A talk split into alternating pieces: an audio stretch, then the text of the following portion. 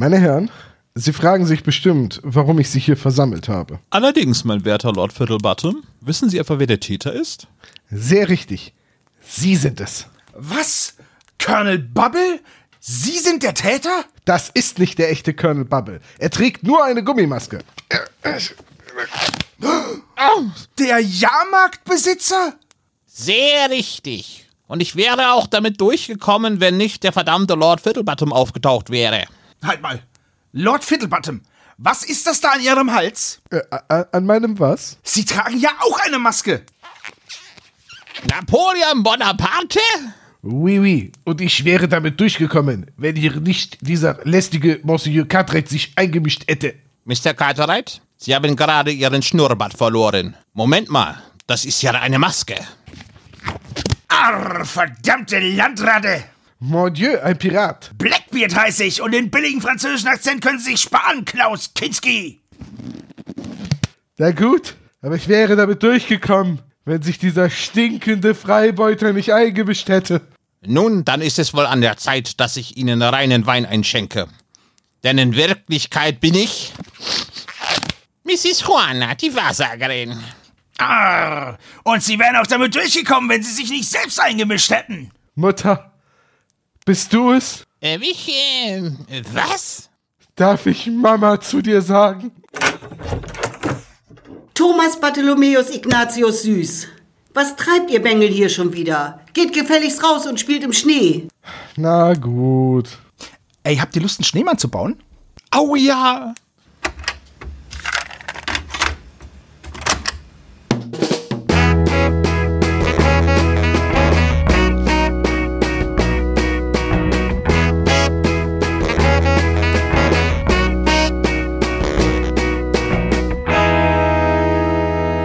Der spezial gelagerte Sonderpodcast. Drei Jungs analysieren jeden Fall. Hallo und herzlich willkommen zum spezial gelagerten Sonderpodcast im Jahre 2021. Ohne zu versprechen, begrüße ich meine beiden Kollegen Sebastian Das bin ich. Servus. und den Tom. Was genau wolltest du jetzt versprechen? Äh, nee, nicht versprechen. Achso. Wieso versprichst du nichts? Kannst du bitte Hallo sagen, Tom? Hallo, herzlich willkommen im ersten Jahr vom Ende des Anfangs. Und mein Name ist Olaf. Days of the Future Past Tomorrow. Liebe Freunde, heute klären wir, was weiß ist und beim Essen stört. Eine Lawine. Eine Lawine. Es ist einer meiner absoluten Lieblingsflachwitze. Der, der finde ich genauso gut, was ist grün und tut weh, wenn man es ins Gesicht kriegt. Ein Billardtisch. Was ist rot und ist schlecht für die Zähne? Backstein. ist absolut richtig. Aber wir reden heute über das weiße Grab, bevor wir noch alberner werden. Wie nennt man einen flugunfähigen Vogel auf einer Schaukel? Ein Schwinguin. Oh Mann, oh Mann, oh Mann. Ich merke, die Akkus sind bei euch voll, ne? Ja, Also, total. Was ist braun, essbar und, und, und unter Wasser? Ein U-Brot. Absolut richtig. Und was steht auf dem Herd, aber man darf es nicht wissen? Oh, den kenne ich, glaube ich, noch Der nicht. Topf Secret. Den kannte ich nicht. Kann ich auch noch nicht. So, heute weiße Grab von Ben Nevis. Ich habe noch kein Alkohol getrunken, aber wir sind schon auf Pegel, würde ich sagen. Ja, du nicht. So, äh, bevor wir wirklich noch alberner werden, als ich eben schon das zweite Mal versucht habe, das irgendwie zu unterbinden, sei euch die Frage gestellt, bevor wir mit der Folgenbesprechung losgehen, was habt ihr so gehört? Tom fängt an. Ähm, nix. Das ist sehr viel. Ja, also, Das ging flott. ich meine, wir nehmen das hier jetzt kurz nach Neujahr auf, mehr oder minder, und ich habe eigentlich mich erstmal vom Adventskalender und allem erholen müssen und habe nix gehört. Ich habe was gesehen. Ich habe eine neunteilige Dokumentation über den amerikanischen Bürgerkrieg gesehen von Ken Burns, von dem ich auch schon mal hier die Vietnam-Doku empfohlen habe. Und Ja, über, ich erinnere mich, ja. über den Sezessionskrieg, die kann ich auch wärmstens empfehlen, die ist auch sehr gut. Und ansonsten habe ich tatsächlich so seit den Feiertagen nix konsumiert. Ist auch mal ganz schön, ne? Ja, einfach mal so, einfach mal vielleicht ein bisschen Computer spielen, eine Runde malen, mal was lesen, aber so Hörspiele habe ich tatsächlich keine gehört. Und Servo, wie sieht es bei dir aus? Ja, ich habe natürlich meine Pflicht getan und was gehört. Und mich nicht darauf rausgeredet, dass wenigstens mal einer, der ich hier was tut. muss. Du, äh, das, wir wollten das jetzt eigentlich so machen, dass wir jetzt Tom eigentlich eine Kündigung am Ende dieses Podcasts aushändigen, aber bis dahin erstmal noch alles gut finden, was er macht. Ach so, okay. Ja, Mensch, das ist ja schön, dass du dich erholen konntest, Thomas. Das freut mich. Ja. ähm, also ich habe eine, eine A Cappella-Truppe. Ich, ich weiß nicht, ob das überhaupt alles A Cappella ist, was die, was die machen, aber das, was ich gehört habe, war A Cappella. The Longest Johns heißen die. Ähm, Sicher, dass die Musik machen? die machen Musik, ich, und die machen sogar sehr gute Musik. Ähm, schön so ein Quartett und ähm, singen sehr, sehr schöne Lieder, so halt so, ja, würde dir auch gefallen, Tom. Ist so ein bisschen Seemanns Shanties und so Zeug. Ähm, ist sehr, sehr schön. Vieles davon ist A Cappella. Und äh, ja, kann ich nur empfehlen. Ziemlich cool. Ich tu mal ein paar Lieder davon in die Playlist. Das Lied, was ich am coolsten finde, heißt Wellerman. Und ja, das ist auch das meistgehörte Lied von denen auf Spotify. Ist in der Playlist. Sehr cool. Ist das dieses Lied It's Weller Man? Halleluja. Halleluja. Mann, Mann, Mann. Was ist. Entschuldigung. Heute ist, Ei, ei, ei, wir, wir besprechen eine Ben Nevis Folge. Es ist Flachwitzzeit. Ah, ja, okay. Ähm, ich habe äh, ein neues Hörbuch äh, am Start und zwar habe ich bei Audible ein Hörbuch vorbestellt, was ich zum ersten Mal gemacht habe. The Sandman, jenseits der wildesten Träume von Neil Gaiman. Ist das eine sehr, sehr aufwendig produzierte deutsche Adaption der Comic-Reihe von Neil Gaiman? Ich wollte sagen, Sandman kenne ich nur als Comic, aber okay. Ja, genau. Und das, Sandman kenne ich nur das Lied von Metallica. ja, das auch. Äh, aber das ist dann mit der Enter-Taste vorweg. Stimmt. Aber übrigens, es, gab auch mal einen Wrestler, der hieß The Sandman. Ah, ist egal. Ähm, also das Hörspiel ist jetzt am, oh, ich muss, am 11. äh, Januar ist es erschienen bei Audible als Exclusive oder als äh, Audible Original und ist im Deutschen mit äh, David Nathan, Andreas Fröhlich als Sandman und ähm, Tobias Meister und ganz, ganz vielen bekannten Sprechern. Mir kommt es so ein bisschen so vor, als wenn es so diese ähm, Audible All-Stars sind, die so jetzt dieses Hörspiel eingesprochen haben, weil, also gefühlt ist David Nathan bei allen aufwendigen Produktionen bei Audible immer mit dabei. Ja.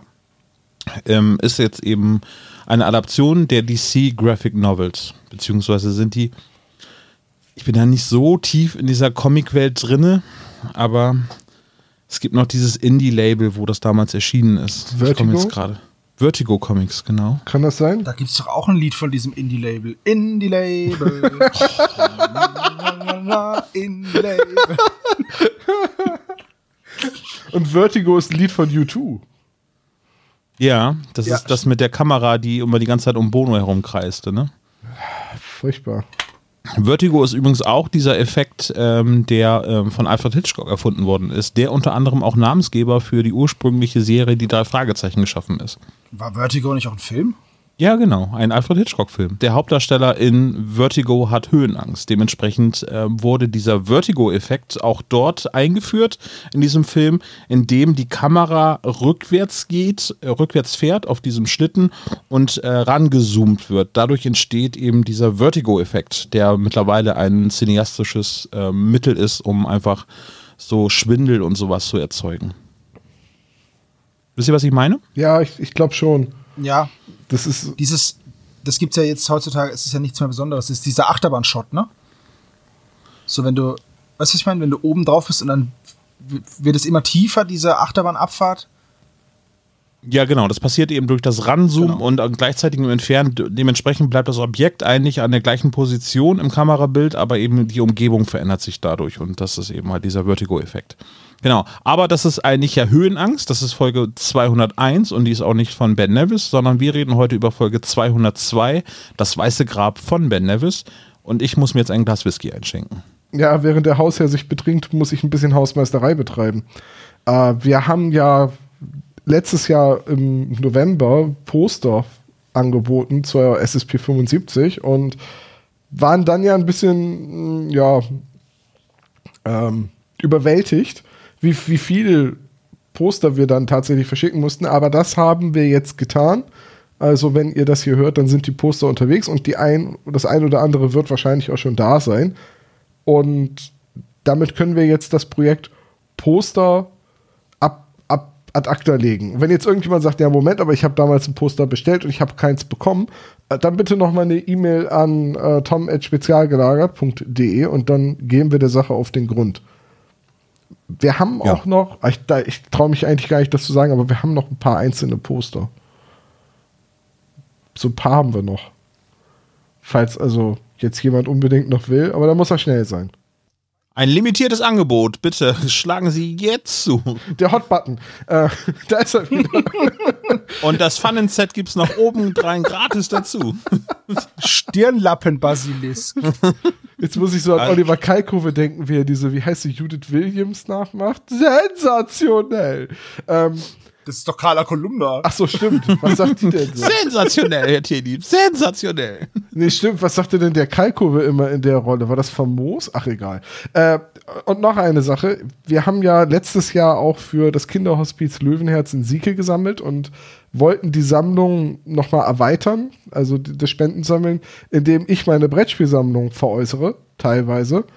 Da sind auch noch welche da und der Link zu den Brettspielen, die ihr gegen eine Spende an das Kinderhospiz kaufen könnt bei mir, äh, packen wir auch hier unter die Folge. Da sind noch einige auf der Liste, aber das wurde auch schon gut in Anspruch genommen. Schon mal vielen Dank an alle, die ein Brettspiel für den guten Zweck gekauft haben. Genau. Äh, Da kann ich auch mal eben einen kleinen Zwischenstand euch eben nennen. Und zwar hatte ich ja angekündigt, dass wir ähm, schon Geld überwiesen hatten, was äh, wir über PayPal und über ähm, die ähm, Superchat-Spendenfunktion bekommen haben. Äh, Da haben wir 700 Euro überwiesen und es ging auch mal auch Direktüberweisung an das Kinderhospiz Löwenherz und dort haben wir eine Rückmeldung bekommen. Die bedanken sich sehr, sehr für diese ganz, ganz tolle Spende, also und auch für die Aktion. Und es sind schon über 1006, äh, 1060 Euro zusammengekommen. Mega cool. Das ist wirklich cool. Und jetzt kommt da noch mal ein bisschen was von den Brettspielen drauf und äh, mich freut das auch sehr. Gut. Äh, ja, dann würde ich sagen, könnten wir jetzt ja eigentlich mal nach dem ganzen Unsinn und der Hausmeisterei mit der Folge anfangen. Das Weiße Grab, Folge 202, Sebo, die harten Fakten bitte. Ja. Buchnummer ist tatsächlich, ist tatsächlich 201. Erschienen ist das Buch am 13. September 2018. Das Hörspiel kam dann am 29. November 2019. Länge 75 Minuten und 46 Sekunden. Ja, Skript André Menninger, Regie Heike Dine Körting, das ist ja klar. Das mit der Nummerierung der Bücher ist ja tatsächlich sehr tückisch geworden, weil die ja gar nicht mehr äh, eine Nummer drauf haben. Die Sonderbände, also 200 hat natürlich ganz üppig eine 200 eben drauf, aber die anderen Bücher haben eigentlich keine fortlaufende Nummer, es sei denn, man würde jetzt die ISBN und so weiter abgleichen. Ähm, und die kommen ja mittlerweile immer, z- äh, drei Bücher kommen zur gleichen Zeit raus. Das heißt, immer im Frühjahr, meistens im März kommen ja drei Bücher raus und dann kommen die weiteren drei Bücher Anfang Oktober oder Ende September heraus. Das weiß ich nicht mehr so genau. Dementsprechend, tja, würde ich fast sagen, ist diese Nummerierung bei den Hörspielen mittlerweile auch nicht mehr ganz so ernst zu nehmen, glaube ich. Ne? Also die, klar müssen die sich irgendwie festlegen und ich glaube, da hängt das dann auch tatsächlich so ein bisschen vom, weiß ich auch nicht, wovon hängt das ab? Warum ist jetzt die 201 und die 202 so Ich- einfach Ich ausgetauscht werden? Ich würde Ich einfach es mal nicht. tippen, dass das produktionstechnische Gründe hat, so, weil man hat schon bestimmte Sprecher gebucht, die können aber nur zu einem bestimmten Zeitpunkt und ich sag jetzt mal, bei einer John Sinclair würde das auffallen, wenn man die Reihenfolge der Folgen ändert. Bei einer drei Fragezeichen ehrlicherweise jetzt nicht so. Ja, okay. Ja. Äh, wollen wir über das Cover reden? Wie gefällt euch das denn? ähm, ziemlich cool. Ich habe mir vorhin, als ich die Folge nochmal gehört habe, gedacht, es wäre natürlich auch cool gewesen, wenn, da sieht man ja die Eingangstür und das Licht, wenn jetzt aber zum Beispiel doch der Skifahrer dann noch so, so der Fuß rausgeguckt hätte. Weißt du? der, der rennt da ja gerade so noch vor der Lawine rein oder, oder schlittert rein oder. Ach so, ich dachte so aus dem Schneehaufen guckt ein Fuß raus. Nein, nein! Ja, das können wir eigentlich mal machen. So. genau. Es schafft ja jeder in diese, in diese Hütte. Und äh, das hätte ich noch ganz cool gefunden. So, Außer der Verbrecherboss, ne? Also der hat es natürlich nicht geschafft. Ja, gut, aber das ist ja, das wird ja hier nicht in dem Hörspiel, das, das passiert ja nicht. Wie. Moment, alle rennen vor der Lawine ins Haus. Nur nicht Ted, der schafft's nett.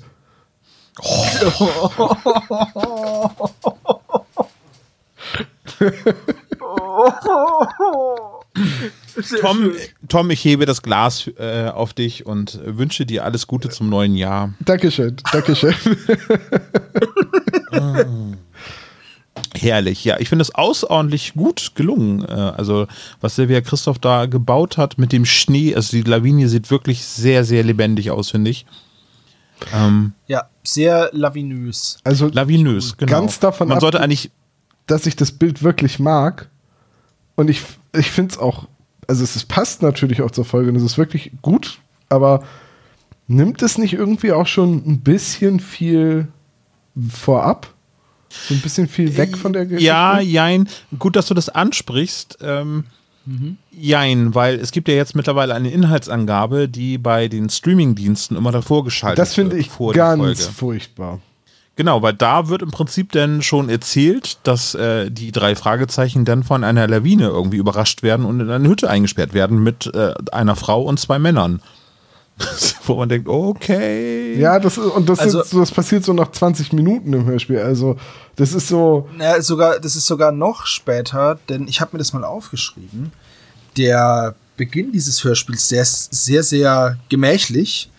Und ich habe mir irgendwo mal in Szene, Moment, ich schaue mir das mal eben an.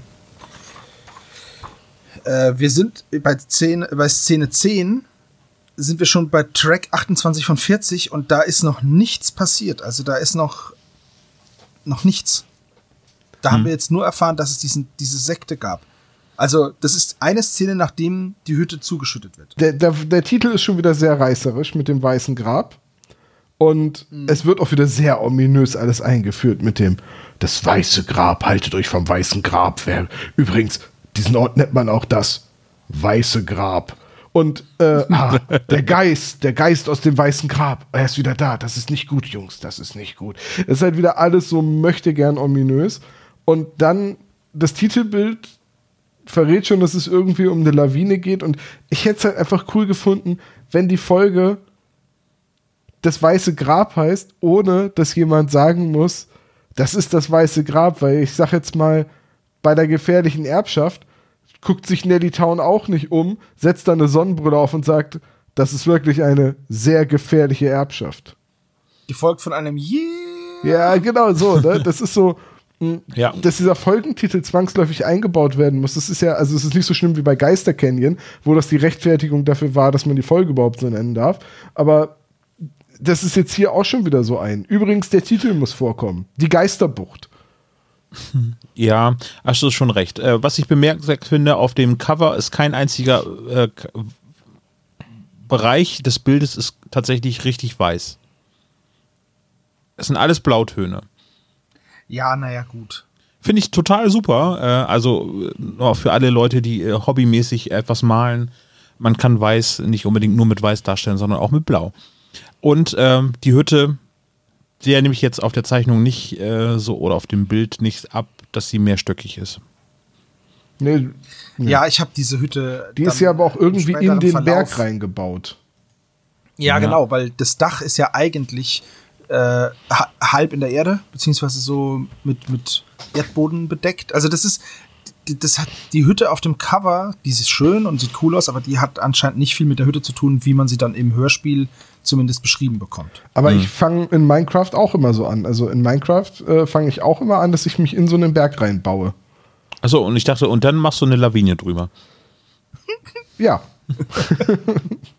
So, jetzt muss ich nur eine Lawine finden, dann ist alles gut. Gut, aber trotzdem, ich finde das sehr stimmungsvoll und ich finde es nicht so schlimm, dass es da mit der Lawine, das nimmt nichts vorweg. Das ist halt auch bei Kinoplakaten so. Naja, also Aber es Also bei Rückkehr der Jedi-Ritter gab es auch Plakate, wo es einen neuen Todesstern zu sehen gab. Also Ja, gut, aber weißt du, das ist. Aber das wäre ja so, wie wenn du siehst, dass Luke Skywalker schon auf dem Plakat mit Darth Vader redet. So, das ist halt. Es ist halt Weißt für, du? für mich ist das halt so ein bisschen wie der Trailer von einer großen amerikanischen Kinokomödie, der alle guten Gags erzählt. Und die große Überraschung dieser Folge ist einfach, die drei Fragezeichen werden von einer Lawine verschüttet. Das ist, das ist die große Überraschung. Das ist das, was es vorher noch nicht gab.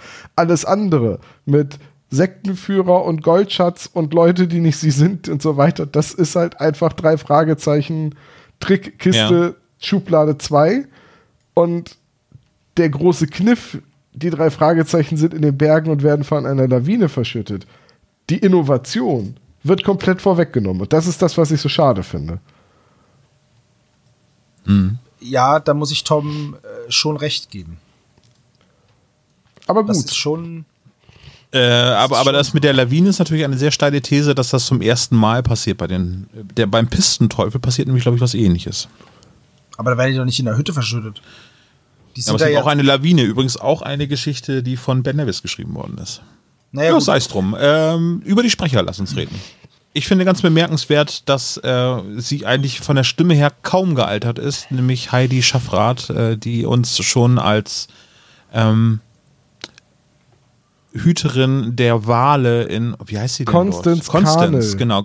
Constance Carnel, genau. Super, weil Äh, das ist eine Folge- meiner Lieblingsfolgen. Echt? Ja, ich Dann sollten wir sie mal bei besprechen. Äh, Loreen Duffy wird gesprochen von ihr und äh, nur an einigen Stellen hat man gemerkt, so okay, ein bisschen gealtert ist die Stimme schon. Aber als wenn sie äh, die meiste Zeit denke ich, wow, da ist ja irgendwie kaum ein Jahr vergangen zwischen den beiden Folgen. Ja, Zumal das Heidi ist so Schaffrath mein Highlight bei dieser Folge gewesen. die auch schon in vielen Folgen mitgesprochen hat, auch schon vorm Superwahl. Also zum Beispiel, wir waren ja eben gerade schon bei der gewährlichen Erbschaft, äh, da ist sie eine Kellnerin. Wer erinnert sich nicht an? Ja, Die Kellnerin äh, da aus mit dem Spiegel und ne, Richtig, genau, mit, dem, mit dem Schwertfisch, wo jemand das Schwert abgebrochen hat. ja. richtig. Ja, genauso lange ist sie auch dabei und äh, sie hat auch ganz viel Neon-Grusel-Hörspiele mitgesprochen. Ne? Gerne zusammen mit Horst Frank zusammen. Anso ja. ansonsten erkennt man sie, oder kennt man sie noch als Schauspielerin. Mhm. Äh, aber jetzt muss man fairerweise dazu sagen, viel konnte ich jetzt zum Beispiel bei Wikipedia nicht über sie rausfinden. Da steht nicht mal ein Geburtsdatum. Wenn ihr nach Schaffrath und Schauspielerin sucht, bitte immer den Vornamen mit eingeben. Heidi Schaffrath. Oh mein Gott. Ja, das finden jetzt auch nur alle Leute lustig, die in den 90ern schon auf der Welt waren. Äh, Jürgen Uter spricht den Joe Padwin. Äh, Marek äh, Erhardt spricht Trevor Thompson. Und äh, Bruce Osborne wird gesprochen von Martin Paas. Ja. Kelly ist nicht die Kelly, die wir alle vermuten. Ähm, das ist ganz witzig, dass eben der Name Kelly beim äh, Wikia ähm, Fandom drei Fragezeichen Wiki als äh, eben Kelly verlinkt ist und äh, schon gibt es eine Referenz auf Peters Freundin, aber in dem Fall ist es Henrike Verst, äh, die die Tochter von, jetzt muss ich kurz gucken, Mr. Petwin, ne? Ja, äh, zumindest im Hörspiel. Haben die da, haben die da bei dem Wiki vielleicht einfach so einen Automatismus hinter, wenn jemand den Namen Kelly tippt und dann läuft da so ein Skript im Hintergrund, das automatisch den Link auf die Kelly-Seite setzt? Wie würde ich vermuten, ja. Weil sonst muss ja jemand sehr betrunken gewesen sein, als er den Artikel angelegt hat. Genau, und Walt Disney wird gesprochen von äh, Stefan Benson. Der, der übrigens nicht weiß, wie sein Hund heißt. Mal wird der Hund Snoopy genannt und später wird er Schnupi genannt. Schnupi. Naja, gut. Schnupi! Es gibt eine Stelle, wo definitiv Schnupi gesagt wird. Also ähm, der Walt Duffy, äh, der mit U geschrieben wird, äh, der Duffy Duck, äh, der, äh, der Enterich äh, aus den Looney Tunes wird ja mit A geschrieben. Es gibt aber von Disney gibt es tatsächlich einen Spielzeughund, äh, den meine Tochter auch besitzt und der heißt Duffy. Oder ein Spielzeug-Teddy ist es vielmehr, ein Teddybär. Verrückt. Es gibt auch eine Sängerin, die Duffy heißt. Ja, Ich muss bei Walt Duffy, denke ich immer, okay, ihre. Also, das, das müssen ihren Ja, sein. auf jeden die Duffys. ja, McDuffy eigentlich so, ne? Genau, ja. Nicht jeder ihrer hat einen Namen, der mit Mac anfängt. Nee, das sind die ja, Schotten. aber es ist halt. Äh, hallo, wir machen einen Podcast mit dem Klischee-Koeffizienten, bitte. du musst auch die ihren ernennen, äh, erwähnen, die mit dem, mit dem Buchstaben O anfangen. O Flanagan, O Flanagan, O Patrick, Oh, Sebo, hör mal Oh, oh. Tannenbaum. O Tannenbaum,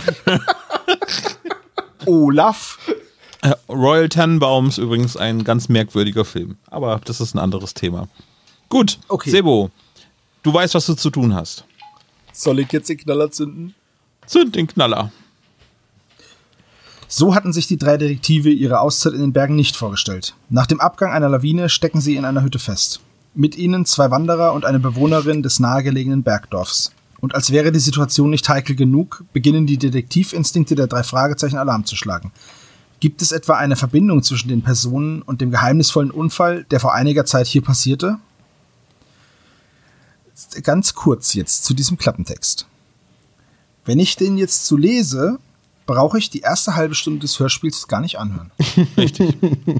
Die erste halbe Stunde ist auch viel Fluff, muss man mal so das sagen. Ist, das stimmt. Und ähm, wir können ja gerne mal einsteigen in das Ganze, aber die Geschichte nimmt sehr, sehr, sehr, sehr spät erst an Fahrt auf und ist davor eigentlich mehr so Ambient-Zeug, oder? Wie würdet Ja. ihr das sehen? Weil ich, Ja. ich finde einfach, das ist eine sehr langsame Heranführung und widerspricht so ein bisschen diesem, ja, dieser, diesem, weiß ich nicht, Leitfaden, dass man so spät wie möglich in die Geschichte einsteigt. Ja. das. Ja, das, also, der, der, hm, ja, hm, ja, also, hm, also, wie sage ich das jetzt? Ähm, Aber im Buch, tatsächlich ist es ja Bob, der darauf hinweist, dass er auf dem, dass er abgelenkt war, weil er auf dem Friedhof jemanden gesehen hat, der da irgendwas ausgeleuchtet hat. Und im, im Hörspiel fragt man sich dann halt so ein bisschen, jo, warum ist das denn wichtig? Und ähm, im Buch ist es so, dass sie halt den konkret dabei beobachten, wie der halt mehr oder minder im Dunkeln ein Grab ausleuchtet und da offenbar gräbt. Und dann gehen sie da auch hin und dann stellen sie fest, dass das das Grab von Walt Duffy ist. Also das, wo Justus sagt, halt an, Bob, wir, wir sehen nach. Und Peter dann interveniert, führt ja dazu, dass sie im Hörspiel weiterfahren. Im Buch gehen sie aber wirklich auf den Friedhof, gucken sich das an und erfahren da schon, dass Walt Duffy tot ist. richtig. Ja. So, und das, und, und hier ist es dann so, dass dann Lorraine sich mehr oder minder ja verplappert und dann sagt, redet mit Walt Duffy. So, äh, oder wer auch immer gerade da ist im, ähm, ja, ne? So, Das stimmt, ja. da, da kommt halt, da kommt halt diese, äh, ich sag jetzt mal, Inkonsistenz her. Richtig, das wird ganz schön weggelassen. Ich muss dazu sagen, ich habe das Buch gelesen, das ist aber schon äh, sehr, sehr lange her. Also, also quasi als es rausgekommen ist, habe ich das als Urlaubslektüre mit dabei gehabt. Dementsprechend bin ich da jetzt nicht mehr ganz so fit drin wie Tom, der das jetzt gerade ganz frisch gelesen Olaf hat. hat die Bücher nämlich schon gelesen, bevor es cool war, das im Podcast zu tun. Natürlich, klar. Er hat es noch nie verraten, weil es so ist, es war so edgy, dass es. Aber Olaf, ga, ganz ehrlich, ich habe das Buch jetzt zwar auch gerade gelesen, aber es, gefühlt ist das bei mir auch schon wieder eine Weile her, äh, weil ich nämlich die ganze Zeit denke, ich habe das Ende nicht verstanden, also das Ende des Buches. Ich hätte es gerne noch ein zweites Mal, aber dafür war jetzt die Zeit nicht da. Ähm, äh, Wir versuchen das mal so gut es geht zu rekonstruieren, aber ich weiß, dass es jetzt Leute gibt, die das Buch kürzlich gelesen haben oder ein fotografisches Gedächtnis haben oder es jetzt eben schnell nochmal lesen und mich dann in den Kommentaren berichtigen können. Und, äh, ich vertraue auf euch. Das ist, glaube ich, das Beste, was man Ja, machen kann. ja. Die erste Frage, die ich habe zur ersten Szene ist, wo haben die drei Fragezeichen eigentlich den Führerschein gemacht? weil sie einfach geradeaus in einen Schneehaufen fahren. Es ist mal wieder eine Szene, also ich, ich möchte gerne auch noch vielleicht noch mal einen Antrag äh, stellen, dass wir das in den Klischee-Koeffizienten aufnehmen. Neben die drei Fragezeichen, irgendwie ein Auto geht dabei zu Bruch, äh, möchte ich sagen, sie verschulden quasi selber einen Unfall. Ja, vor Weil allem die Begründung ganz oft den Opener irgendwie so, Achtung, Vorsicht! Sofort stimmt. eben ein Action-Element irgendwie mit einbauen, nur damit die Szene nicht ist, "Oh, sind wir noch lange unterwegs, ich habe Hunger. Wobei, jetzt ist es quasi ein Mash-up zwischen den beiden Sachen. Justus hat Genau, Hunger. richtig. Es wird ein Crash gebaut und Essen verschwendet. Ja. Das, das Ding ist halt einfach, ähm, ich bin ja, also ich weiß ja nicht, aber ich bin ja schon mal Auto gefahren. Ach so. Es passiert auch, ja tatsächlich, und es passiert auch ab und an, dass da Lichter draußen blinken. Ich bin aber nicht abgelenkt wie eine Katze mit einem Laserpointer. Ich fahre halt einfach Auto. Aber Serbo, wie oft hast du beim Autofahren schon dein Käsebrot fallen lassen? Tatsächlich noch nie, weil ich kein Dödel bin. Also, So, dann habe ich noch eine weitere Frage dazu. Bob begründet das Ganze. Ja, wer konnte denn ahnen, dass man hier oben noch irgendwie äh, bergauf fahren muss? Die fahren ins Gebirge. Zum, ich weiß nicht, was sie überhaupt vorhaben. Es wird ja immer nur gesagt, dass sie Skifahren. diese vier Mountains Tour. Nein, die Four Wandern. Hills Tour wollen sie machen. die Four Hills Tour wollen sie machen.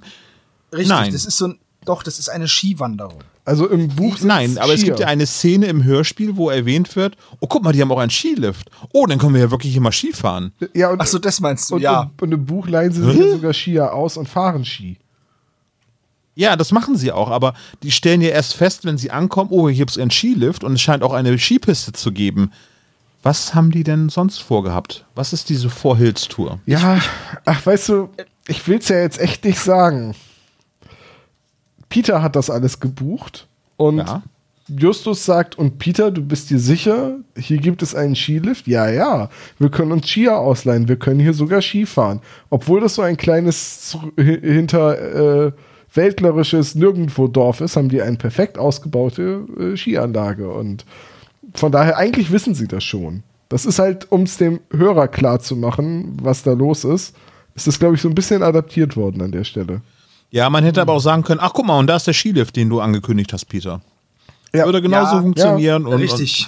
Das, die, diese Umsetzung von Dingen, die irgendwie umgeschrieben werden müssen vom Buch ins Hörspiel, das ist manchmal so unglücklich. Also ich da habe frage ich mich, ob die Geschichte beim Lesen, ob das, ob das Leseverständnis da irgendwie. Nee, ich glaube, das, ist. das, ich glaube, das ist eine andere Zielsetzung. Ich glaube, die Zielsetzung bei der, bei der Adaption ist, so gut es geht, die Dialoge beizubehalten. Das denke ich ganz oft, wo ich sage, ja, okay, der Satz hätte jetzt echt rausgekonnt, aber der ist noch drin.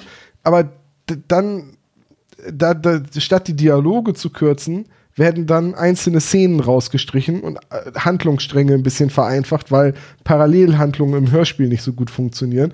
Und dabei kommt es dann immer zu einem, ah, jetzt müsste es aber doch immer noch aneinander passen. Ja, dann muss ich den letzten Satz im Dialog ändern. So, das ist so mein Eindruck. Und hier ist es jetzt auch wieder so. Also hier sind viele Sachen einfach raus. Auch ganze Szenen, die in dieser Hütte spielen, sind einfach raus. Aber die Dialoge sind, bleiben gleich. Und dadurch entstehen, gerade wenn es um Walt und Lorraine geht, so ein paar kleinere Inkonsistenzen. So wie jetzt hier am Anfang, wo sie sagt, äh, ja, dann fragt mal Walt Duffy. Das ist so dämlich, dass sie das im Hörspiel sagt, weil sie weiß, dass ihr Bruder toter Mann spielt und sie weiß, dass ihr Bruder sich in der Berghütte versteckt und sie ist auf dem Weg zu ihrem Bruder. Da würde sie nie im Leben sagen, ja, dann geht mal zu Walt Duffy äh, oder wer auch immer gerade da ist. Ja, das sind diese Sachen. Ich weiß halt nicht, was es bringt, wenn man eine Szene umschreibt, dass man dann sich sklavisch an die, äh, an die Vorgabe, also diese Dialogvorgabe hält. Ich würde auch gar nicht sagen, dass das sklavisch ist. Ich würde nur halt sagen, das Ziel scheint, die Dialoge beizubehalten. Aber, wes, aber weswegen, wenn die keinen Sinn machen, ist weil es doch blöd. das Hörspiel ja letztendlich aus Dialogen besteht. Das ist das, was du am besten im Hörspiel darstellen kannst. Dialoge. Ja, selbstverständlich, aber solltest du nicht dann ein besonderes Augenmerk darauf legen, dass du, dass du konsistente Dialoge hast, die aufeinander aufbauen, die Sinn machen und die nicht Ja. Fragmente mit sich rumschleppen.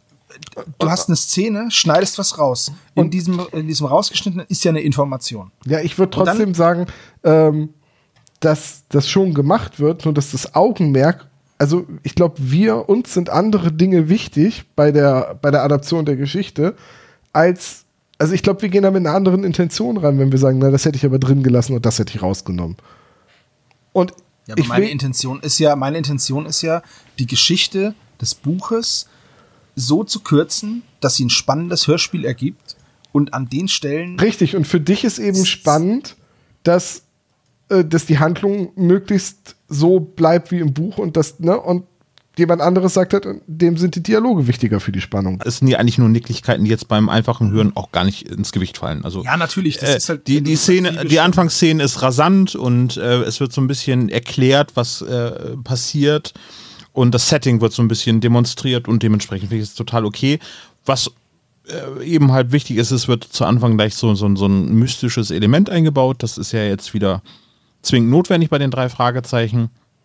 Äh, interessant ist, dass sie im Hörspiel quasi einfach auf den Friedhof gehen. Das zähle ich jetzt nochmal mit zu dieser ersten Szene mit dazu.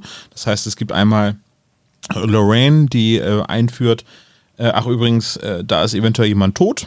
Dann gibt es halt noch diese Szene auf dem Friedhof, wo die dann feststellen, ah, okay, das ist wohl äh, dieser ähm, Duffy, der dort gestorben ist, W. Duffy oder W. Duffy. Ja, genau. W. Duffy. Genau. Und äh, die gehen dann ganz kurz nach und stellen auch fest, okay, das Grab wurde versucht wohl zu öffnen.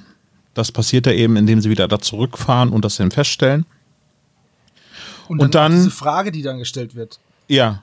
Ähm, warum versucht jemand eine Leiche auszugraben? Das ist voll gruselig. Ja, das ist auch total Ah, gruselig. die und im Buch ist es auch wirklich, Friedhof.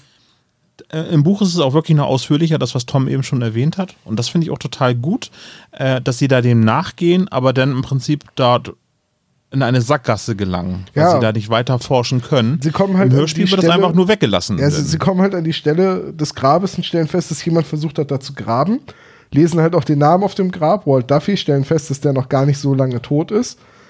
Und sagen dann, ja, das ist aber schon irgendwie komisch, dass jetzt jemand hier versucht, jemanden auszugraben, der noch gar nicht so lange tot ist. Hm, aber er kam hier nicht weiter, weil er unterschätzt hat, wie hart der gefrorene Boden ist. Genau. Ja, und das ist halt. Ich fand, die, ich fand die Erklärung von Peter sehr niedlich. naja, Ja, vielleicht haben wir versucht, die haben Uhr zu klauen. Vielleicht haben genau. die ja versehentlich eine Uhr verbuddelt. Aber die Reaktion, also, ne, das, ich glaube, das ist auch einfach Props an die, äh, an die Sprecher einfach, das ist, die sagen, ja, genau, das wird es gewesen sein. So. Ja, das fand, ich, das fand ich sehr, sehr cool gemacht. ja, ich, ich war genau. Mir, ich war mir nicht Wie viele sicher, Fälle hast du gelöst als Detektiv? Ich war mir Das da auch nicht auch sicher, ob. Justus da wirklich sarkastisch ist in dem Augenblick. Ja, das ist, das ist immer dieses, das ist so diese leichte Inkonsistenz, weil die ja eigentlich schon mega die erfahrenen Detektive Okay, ich war gerade nicht sarkastisch genug. nee, genau, ja. War mir schon klar, dass Oliver Rohrbeck da Sarkasmus spielt. Gut, okay. Äh, dann begeben sie sich weiter zum Hotel. Und äh, cooler Moment, wo Justus sagt, vor dem, Au vor dem Hotel stehen drei, drei Fahrzeuge. Und auf einem ist Schnee und auf zwei nicht.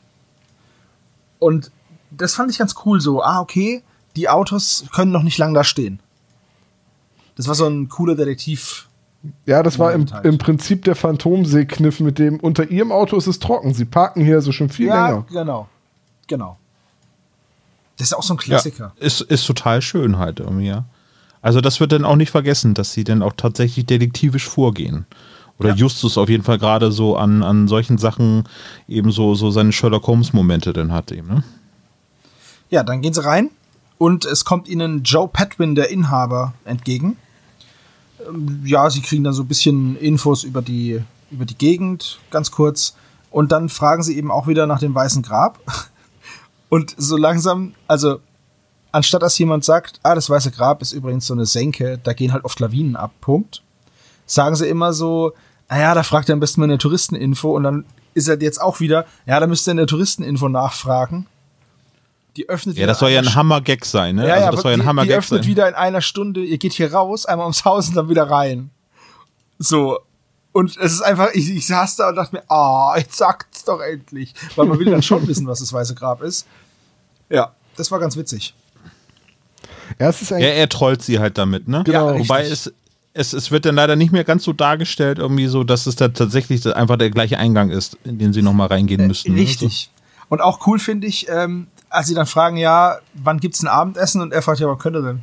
Ja, so eine Viertelstunde, ja, passt. Ist, ich finde es eine schöne, also mit diesen, mit diesen eher flapsigen Dialogen, die ja äh, so in einem Hotel eigentlich nicht passieren, wird diese Stimmung schon schön erzeugt, dass es da echt einsam ist, dass da nicht viele Leute sind und dass man sich halt äh, mit seiner mit seinem Service halt voll auf die Gäste einstellt, weil die kriegen halt das Essen dann, wenn sie es haben wollen. Wa warum sollten die Essenszeiten einführen? für- Ja, erinnerte mich so ein Leute. bisschen an meinen äh, Bed and Breakfast Urlaub, den ich in Irland gemacht habe.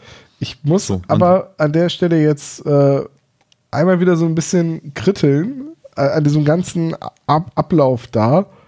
Ähm, dass halt, also Mr. Mr. Pepperin, das ist im Buch eine sehr lustige Szene, wie sie dann in diese Touristeninfo reinkommen und er sich einen Hut aufsetzt und sagt, so, ich bin jetzt der Touristenführer.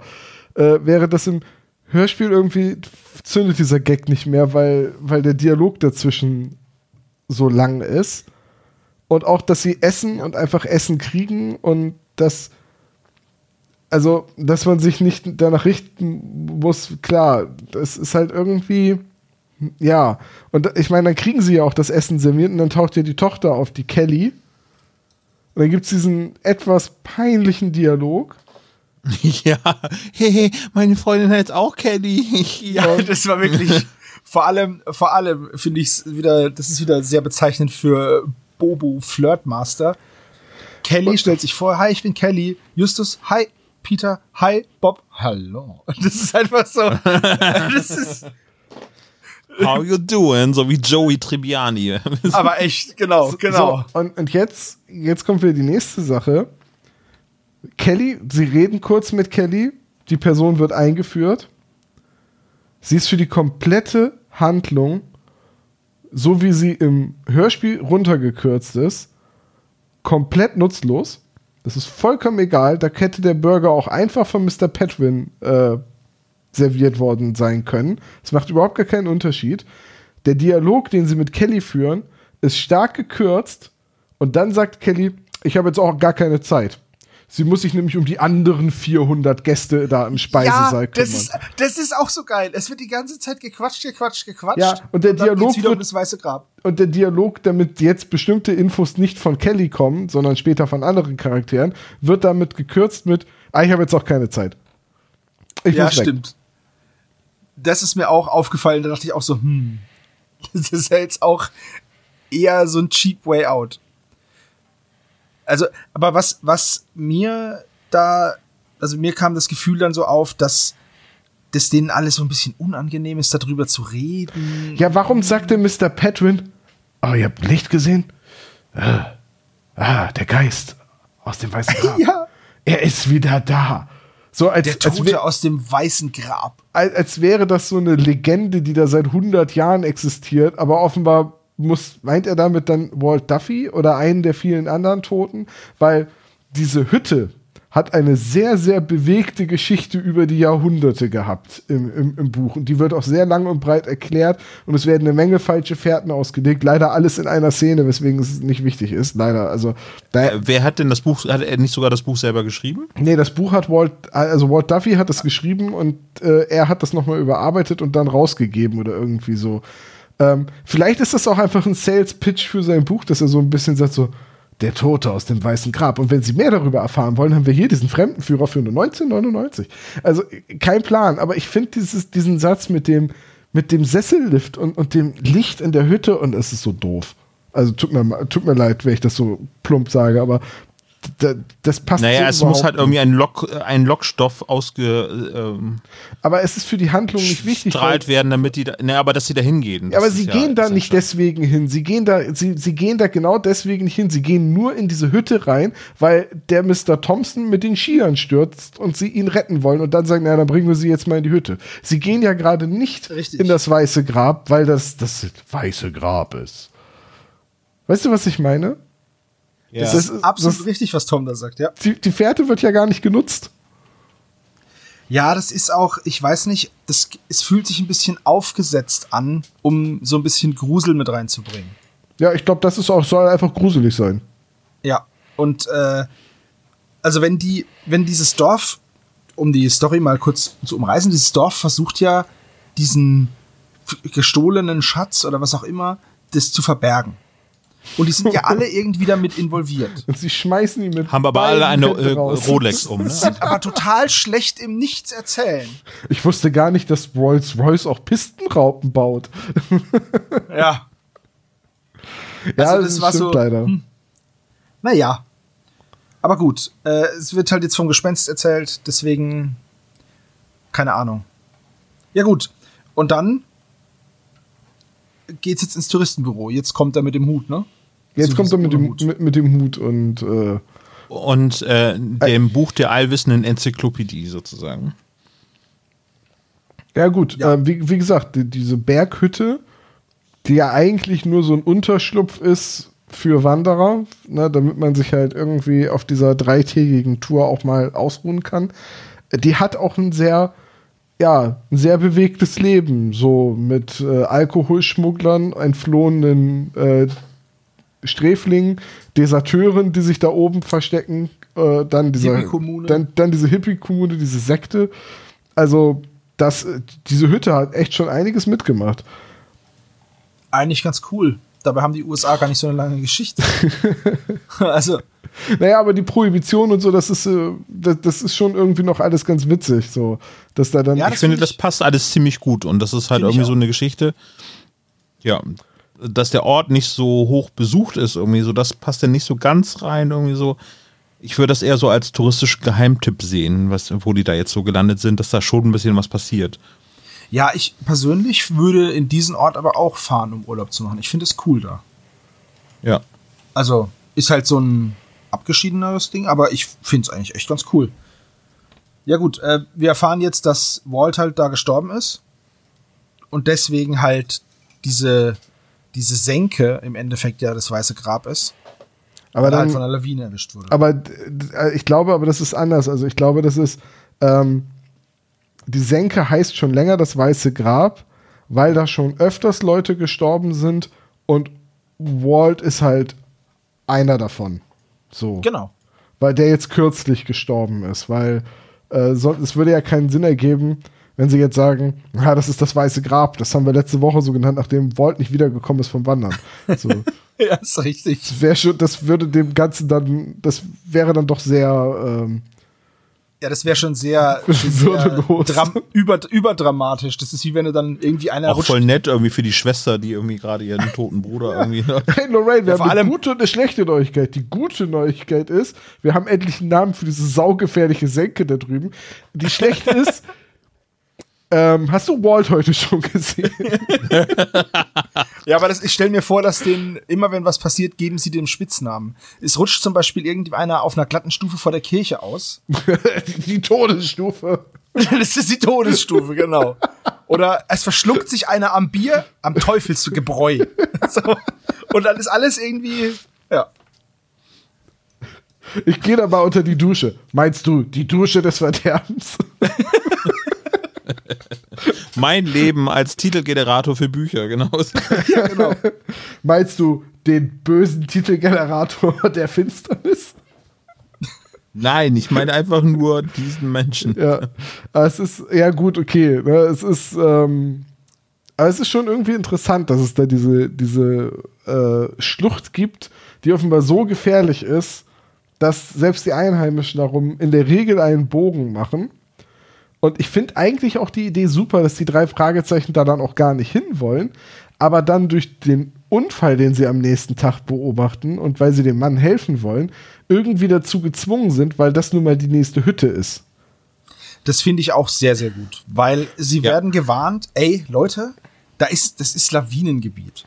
Und ich finde es gut, dass da nicht gesagt wird, ja, und die drei Fragezeichen schlagen alle Warnungen in den Wind und gehen trotzdem hin.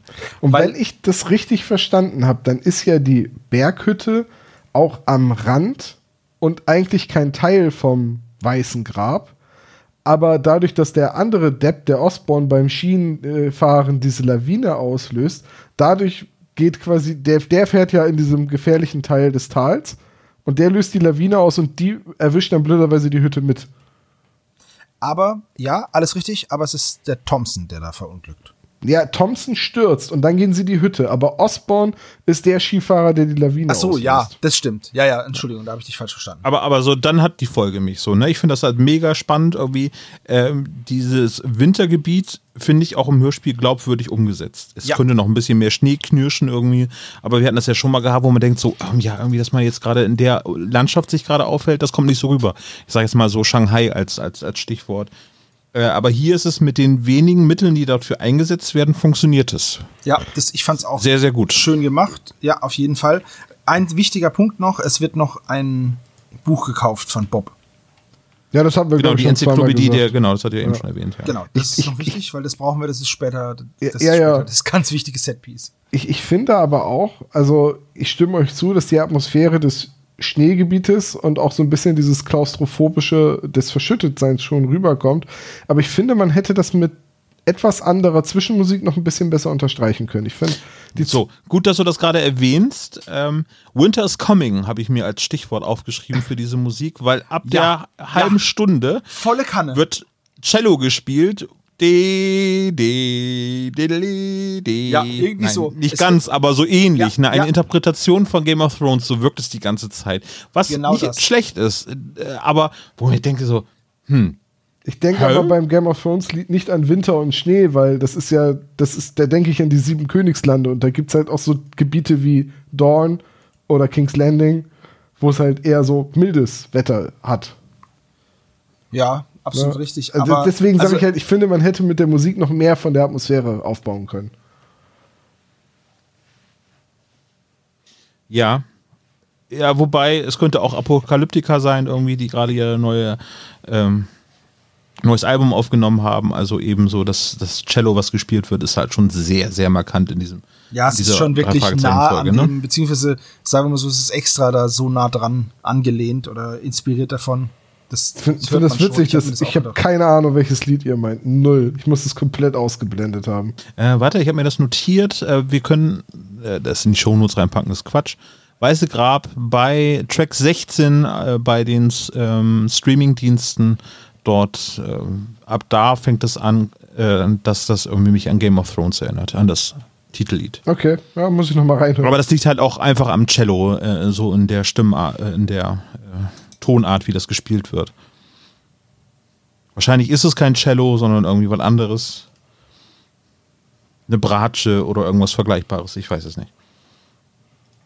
Aber ich würde schon vermuten, dass es ein Cello ist. Okay, sei es drum. Also wie gesagt, ich finde, die Musik hätte weihnachtlicher, winterlicher sein können. Ansonsten so die Atmosphäre ist ganz gut.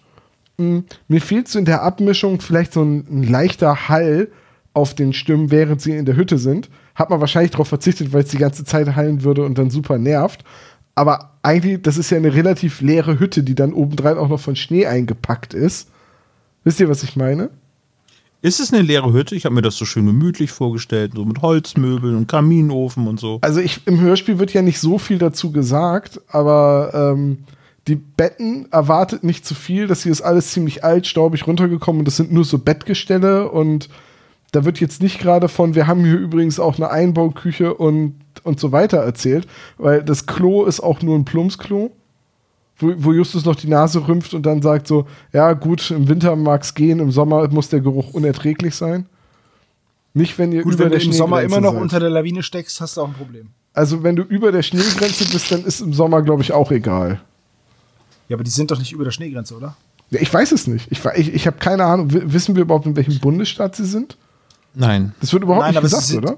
Sie sind aber mit dem Käfer da hochgefahren. Also das ist halt schon wieder, ne? Wo haben die, also mit dem Käfer würde ich wirklich, wirklich nicht ins Gebirge fahren, besonders Vor allem nicht Schnee. mal mit Schneeketten, ne? Er hat explizit gesagt, ja, hättest du mal die Schneeketten drauf. Ja, Bobs Käfer, äh, Bobs Käfer hat halt Allradantrieb. Wenn die sonst kein Auto haben, womit sollen sie sonst da hochfahren? Weiß ich nicht, Onkel Titus fragen, ob sie den Pickup fürs Wochenende haben können oder. Pickup ist genau das richtige Fahrzeug für so eine Bergtour. Naja, es ist ein bisschen besser als ein VW Käfer, ein alter VW Käfer ja, ich würde auch eher mit einem Pickup fahren als mit einem Käfer, der eine Bodenfreiheit von ungefähr drei Zentimetern hat oder so. Ja, ja, ja. Aber gut, Bob hat nun mal einen Käfer, also muss der in der Handlung vorkommen, sonst wäre er doof. Vielleicht ist es ja so. So, wo sind wir jetzt in der Handlung? Also, sie sind jetzt oben in dieser Hütte angekommen, weil sie. Äh, ja, sie wen mussten sie retten? Thompson. Thompson stürzt, Thompson, sie gehen genau. in die Hütte und dann taucht da Lorraine auf und dann sind sie entsetzt, oder Lorraine ist entsetzt, dass da Leute sind. Genau. Ja. Und was machen sie hier? Das ist eine öffentliche Skihütte. Und dann beobachten sie, wie Osborne beim Skifahren die Lawine ausgelöst hat und auf dem Weg ist und sich schnell noch in die Hütte rettet. Genau. Und von Anfang an, und das habe ich auch nicht so ganz verstanden, sind die sich alle Spinnefeind. Also die, die fragen sich die ganze Zeit, was machst du hier? Was machst du? Also, die, diese hast du mal die Hateful Eight von Tarantino gesehen? Ja. ein bisschen ist das das gleiche Setting. Eingestellt in der Hütte und alle hassen sich. Ja, aber echt. Also wirklich, das war wirklich, wo ich mir gedacht habe, okay, jetzt, ich, okay, vielleicht kann man ja mal schlecht drauf sein, aber wenn man von einer Lawine verschüttet ist, sollte man sich nicht mit den wenigen Menschen, mit denen man da in diesen Raum eingepfercht ist, auch noch irgendwie kabbeln. Ja, das passiert ja, halt, richtig. wenn man Skifahren geht ohne Snickers. Ja, oder ohne Hamburger oder Cheeseburger, man weiß es nicht. Ähm, aber das ist ein wichtiger Punkt, dass, dadurch, dass sie eingeschlossen sind. Eigentlich ist es so, so, ein Setting wie so ein Kammerspiel, aber es fühlt sich nicht so an. Weil die Hütte sich halt ja. halt auch einfach so groß anfühlt im Hörspiel. Also ich, meiner Meinung ja. nach ist es, weil es zu schnell, weil die Zeit zu schnell vergeht. Es, die sind ja nicht lang in der Hütte. Gefühlt sind sie nicht lange in der Hütte. Richtig. Ja, das stimmt schon. Aber es sind schon ein paar Tage, ne? So, ja. Hm. Im Hörspiel ist es eine Nacht. Ja, es ist eigentlich so, das ist jetzt auch der Punkt, wo ich sage, da fehlt jetzt ganz, ganz viel. Deswegen verzeiht mir das, äh, wenn ich das jetzt hier an der Stelle erwähne. Aber im, im Hörspiel passiert das einfach so viel mehr. So der Osborne ähm, und der Thompson können sich nicht ausstehen, weil der Thompson den umbringen will, weil der die Lawine ausgelöst hat. Äh, das wird im Hörspiel auch gesagt. Äh, dann müssen sich die beiden Männer aber ein Zimmer teilen, sind sich spinnefeind. Lorraine ist eine ziemliche Zicke, weil sie immer wieder, weil sie immer wieder sagt, sie muss Kontakt aufnehmen mit ihrem Bruder und sie darf dabei nicht gestört werden. So nach dem Motto, das Ritual darf nicht gestört werden. Und dann gibt's, aber um die Zeit zu überbrücken, abends ähm, fangen Justus und die anderen beiden halt an, die äh, Hütte zu untersuchen, finden so Schnitzereien in der Wand, wo halt Namen stehen und äh, da steht halt L plus, ich glaube, T oder oder so oder äh, in so einem Herz und daneben steht Fahr zur Hölle Lorraine und L, das, L, L.S. ja ja und da sagt Justus schon so ah ja okay ähm, also das, da muss ja sie mit gemeint sein und dann äh, gibt's Es gibt viele Lorraines. ja, das ist später, das ist später, das ist, wo, wo sie dann darauf angesprochen wird. Aber im Buch finden die das halt früher raus. Und äh, Ja, ja. dann haben sie noch ein Brettspiel und dann hat Justus die tolle Idee, dass wenn er es schafft, dass Lorraine, Thompson und Osborne am Brettspiel teilnehmen, dass sie dann Zeit haben, um in das Zimmer von denen zu durchsuchen. Und dann spielt Justus mit den drei nämlich ein Brettspiel und lenkt die quasi ab. Und Peter und Bob werden von Justus damit beauftragt, äh, in das Zimmer einzubrechen und, und etwas über die rauszufinden, weil sie weder Osborne glauben, dass er Journalist ist, noch Thompson glauben, dass er Naturforscher ist. Und irgendwie, ne, Peters Theorie, die spinnen hier alle, wird halt auch viel länger aufrecht gehalten. Und da gibt es eine ganz, ganz spannende Szene im Buch, die ist wirklich super, wie äh, Peter und Bob das Zimmer durchsuchen und Justus mit allen Mitteln versucht zu verhindern, dass Osborne und Thompson in das Zimmer gehen. Weil Thompson hat den Verdacht, dass Osborne ihn beklaut hat und will deswegen unbedingt in sein Zimmer gehen und Justus versucht das mit allen Mitteln zu verhindern. So mit, ähm, mit, ach, ich täusche eine Ohnmacht vor und äh, laut rufen auf dem Weg, sie können doch jetzt nicht, wir sind doch mitten im Spiel, wo wollen sie denn hin und, und, und. So dass Peter und Bob gewarnt sind und er denkt die ganze Zeit, die sind da drin. Und wenn der Typ jetzt gleich die Tür aufmacht, dann, dann, ent, dann entdeckt er die sofort. Und dann geht Justus zur Tür und sagt, ne, ist noch abgeschlossen. Sehen Sie, kann gar nichts passiert sein. Und tut so, als würde er die Tür öffnen. Und dann stößt er ihn beiseite und macht die, versucht die Tür zu öffnen und sie ist wirklich abgeschlossen. Und Justus so, oh gut, Peter hat dran gedacht, hinter sich abzuschließen. Hoffentlich haben sie uns gehört und sich schon unterm Bett versteckt. Und das ist eine ewig lange Szene, wie die dann in das Zimmer auch reingehen und unters Bett leuchten und dann sind, Just, äh, sind Bob und Peter gar nicht da. Die haben sich nämlich tatsächlich schon in ihr Zimmer retten können. Das hat alles perfekt geklappt, das weiß Justus aber nicht. Und da, wa- warum so eine spannende Szene rausgenommen wird und die gleichzeitig auch Handlung in, in, in, in, in der Hütte ist und damit auch so ein bisschen deutlich macht, wie lange die da eigentlich gefangen sind. Ja, Schade. geht ein bisschen verloren. Ja, schade. Gut, ähm, ja, also die Lawine ist gekommen, die sind eingesperrt. Ähm, Lorraine hält an ihrer Geistertheorie fest. Äh, die trauen sich alle nicht. Es äh, wirkt so ein bisschen so, als wenn die sich alle gleich duellieren würden. Dementsprechend war das auch die Inspiration für unseren Intro-Gag, ähm, weil irgendwie alles so ein bisschen an den Haaren herbeigezogen ist, was die so für Motive haben, warum sie jetzt hier bei dieser Hütte angekommen sind. Vor allen Dingen, ähm, warum Thompson hat äh, diesen Unfall mit seinen Skiern, dass die drei Fragezeichen dorthin fahren, Ja. Um ihn zu retten und dann, nee, das geht schon wieder irgendwie so, aber sie haben ihr Bein verloren. Nein, nein, das geht nur, ist nur ein Kratzer irgendwie. Das, das war auch so total Hast du eine Fleischwunde? Sie haben ihren Ja, Arm wie- verloren. Also der hätte sich doch da ein bisschen besser rausmogeln können. Ja, aber irgendwie warum will er das denn? Also, weißt du, also ich verstehe. Ja, nicht. ja. Pass das auf, ist- also der, ja. der, du weißt, also man versteht im Hörspiel nicht, warum der Thompson sie loswerden will, weil im Hörspiel nicht aufgeklärt wird, dass der Thompson gar kein Naturforscher ist. So, Genau. im Hörspiel verschwindet der ja einfach. Da müssen wir später auch noch drüber reden. Im, im Buch, Vielleicht ist er ein Esel. er ist tatsächlich ist er ein Privatdetektiv. Also sowas ähnliches wie ein Esel. Ähm, Ein Privatesel. so, der Osborne gibt vor, erst Journalist zu sein, dann Privatdetektiv und dann kommt raus, er ist ein, ein entflohener Sträfling, der mit dem großen Zampano zusammengearbeitet hat, um mir das Gold zu klauen. Ähm, und ja. Lorraine will ja in Wirklichkeit wahrscheinlich Vorräte zu ihrem Bruder bringen. Jetzt, entweder ist diese Frau unglaublich weitsichtig und hat deswegen einen Apparat dabei, um Kontakt aufzunehmen mit Geistern, den sie offenbar aber gar nicht braucht, weil sie mit dem Geist ja einfach schnacken kann, als wäre der nebenan. Den Gauss Mas- Master. So, ne? den, den, den hat sie auch im Buch dabei und der wird auch genauso erklärt und genauso vorgestellt, wo man dann sagt so, warum hat sie den, wenn sie weiß, dass sie ihren Bruder besucht, überhaupt dabei? Da muss sie ja damit gerechnet haben, da könnten andere Leute in der Hütte sein, die es mir schwierig machen, mit meinem Bruder Kontakt aufzunehmen. Ich brauche also eine gute Ausrede. Und ihre gute ist Ausrede ist, Master wirklich nach Karl Friedrich Gauss benannt? ich schätze mal. Äh, aber ihre gute Ausrede ist dann, ich tue so, als würde ich mit einem Geist Kontakt aufnehmen wollen.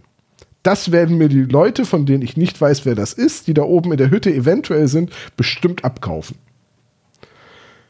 Also, das ist für mich so ein Punkt, wo ich sage, hei, hei, hei, hei, hei, das hätte ich nicht gebraucht. Ja, das ist schon schwierig. Das da gebe ich dir recht. Das ich, sehe ich auch so. Okay, also den Gauss Master gibt es und zwar ist das ein EMF-Messgerät. Also, Geistermessgerät. es gibt ja Leute, die an Geister glauben und dann in Ruinen und nachts rumhängen und versuchen, irgendwelche Dinge aufzuzeichnen. Ja, natürlich. Da gibt es ja sogar Fernsehserien drüber. Ja, gut, es gibt über alles Fernsehserien. Äh, aber, naja. Nur, nur, versteht ihr, was ich meine? So, warum, woher kommt denn überhaupt die Idee, mit dem ich versuche, mit einem Geist Kontakt aufzunehmen? Ich habe keine Ahnung, das ist halt, Ich weiß es nicht. Warum hat sie das Gerät dabei? Ja, eben, so? warum hat sie ein Gerät dabei? Und, das ist ja die nächste Sache, wenn sie das, als sie diese Seance da durchzieht, warum antwortet Walt ihr denn überhaupt, wenn sie wissen, dass da andere Leute in der Hütte sind? Sie könnte ihm, sie könnte einfach so, so Code mit ihm sprechen und sagen, Walt, zeig dich, bla bla bla und dabei irgendwelche Dinge zeigen, ihm umarmen, ihm Essen geben, gucken, ob es ihm gut geht. Er nickt einfach und verdrückt sich wieder. Stattdessen redet er aber, damit die Leute, die garantiert vor der Tür stehen und lauschen, ihn auch auf jeden Fall hören. Ja. Ja, das. Nee, die hat nur ihre Stimme verstellt. Okay, ja. Ja, ja, ja. ja. Ja. Kein guter Plan. Aber es ist halt bei einem Jugendhörspiel wohl okay. Das ist kein guter Offenbar. Da Plan. scheitert, da scheitert die Idee, so einen Plan umzusetzen an dem, an der Vorgabe, dass es ja auch irgendwie für den Hörer gruselig sein muss. Weil eigentlich hätte sie ja auch einfach ganz still mit dem, also warum musst du so eine Seance abhalten? Ja, sie hätte so eine richtig abgedrehte Ego, so eine richtig abgedrehte äh, Esoterikerin spielen können. Das hätte ich viel gruseliger gefunden. Aber Ja. vielleicht, bin, vielleicht bin ich da auch zu fantasielos und hinterfrag sowas zu stellen. Vielleicht hat Olaf recht, aber ich weiß nicht, ich sag's da so, so hm, irgendwie ist das jetzt ziemlich dumm von ihm zu antworten. Weil die Ja, anderen richtig. Leute werden das garantiert hören. Es wäre viel besser, wenn er nicht antwortet und sie Lorraine einfach wirklich alle für durchgeknallt halten. Gut, aber wenn es ein perfekter Plan wäre, dann wäre das auch natürlich. Äh, die hätten ja trotzdem, was nicht- die, die hätten ja trotzdem noch die Falltür finden können. Und äh, zum Beispiel so, wie sie es im Buch tun, wo sie dann merken, Moment, der, dieser improvisierte Tisch, auf dem das Brettspiel steht, der steht anders. Und dadurch stellen sie dann fest, hey, hier sind drei Planken im Fußboden, die sind kürzer als die anderen. Und da ist ein Astloch. Und dann sagt Justus noch den komischen Satz, ich liebe Astlöcher. Und er steckte seinen Mittelfinger rein. Ja, das steht so im Buch. Ich war auch Oh irritiert. je. Aber Justus liebt Astlöcher und steckt dann sehr gerne seine Finger rein. Äh, und dadurch heben sie dann halt diese Luke raus. Ne? Also ich schätze, Justus hat sofort kapiert, soll das heißen, dass das eine Luke ist und deswegen. Ähm, aber das hätten sie genauso finden können. Weißt du, weißt du was ich meine? Ja, ja, ja das, es hätte andere Möglichkeiten gegeben, aber, aber so ein richtiges Plotpflaster bedarf es da nicht. Also da gibt es andere Stellen, wo ich dann denke, so, ja, okay, es hätte ein bisschen, bisschen straighter sein können und nicht nochmal irgendwie versucht werden, irgendwie so ein Mystery-Element aufzubauen. Ja. Ich finde es eigentlich mit dem Keller, dass dort äh, eine illegale Schnapsbrennerei früher mal war oder so, das hätte ich als Motiv richtig gut gefunden. Irgendwie, das ist aber dann leider nicht mysteriös genug für die drei Fragezeichen. Ja, Das wäre dann was zur Krimse-Bastard-Zeit gewesen. Ne? ja aber ähm, also diese Geschichte der Hütte, dass sich da mal Deserteure versteckt haben und eben Alkoholschmuggler da ihren Schnaps gebrannt haben, um ihn dann ins Tal zu bringen. Ähm, Ja. ja. das ist schon cool. Das ist halt auch so, wie, weißt du, wieder so unter Einbezug der amerikanischen Geschichte. So. Ja. Das, das passt halt einfach zu den Orten. So, äh, zu Zeiten der Prohibition, wo halt illegal Schnaps gebrannt wurde und so. Mm, Dass das dann wieder eine Sekte ist und so weiter, ist ja auch in Ordnung. Dann ha haben da halt mal so diese Sektenheinis rumgehangen und Leute ausgeraubt, also Trickbetrug begangen. Das passt ja auch zu den drei Fragezeichen. Äh, aber ich habe auch wirklich, wirklich das Gefühl, dass dieses Geistelement ist halt drin, damit es irgendwie wieder so den Hauch von etwas Übernatürlichem hat, obwohl das Übernatürliche eigentlich gar nicht zur Handlung gehört.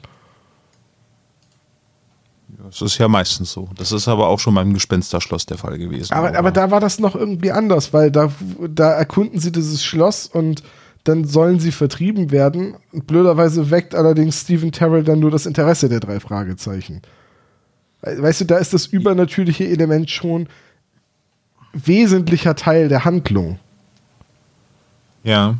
Es macht keinen Sinn, dass, das, dass sie das so macht. Da können wir uns drauf einigen.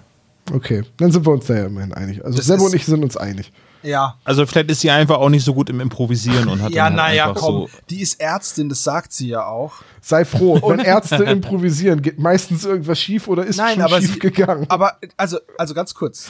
das letzte, was ich von Also, meinem Arzt wenn sie hören gut will, ist, ich mit Provisorien wäre, dann Die Improvisation, die die jetzt da gerade durchziehen vor diesem Geist, ist, sie entdecken den Schatz, sie beraten sich, sie geben das Geld aus, der Typ flieht, kommt an die Hütte, wird von der Lawine platt gemacht, dann überlegen sie sich innerhalb kürzester Zeit, okay, pass auf, wir faken den Tod von Walt. Ich stelle die ganzen Scheine aus. Das ganze Dorf ist im Endeffekt involviert. Wir begraben aber den Ted in dem Sarg von dem Walt und der Walt versteckt sich. Das ist alles improvisiert. Wäre es nicht viel leichter gewesen, irgendwo in den Bergen einfach die Leiche von diesem Ted Ja. zu verscharren und zu sagen, Natürlich. so, das Problem ist gelöst. Richtig. Und dann, und dann ist deren, wir, pass auf, ich habe eine super Idee, Geister. Oder es passiert sowas wie bei den Simpsons, wo sie dann den toten Bergsteiger finden und dann jemand den als Schlitten benutzt, um schnell ins Tal zu kommen. Oh ja. Jemand hat versucht, ihn zu essen.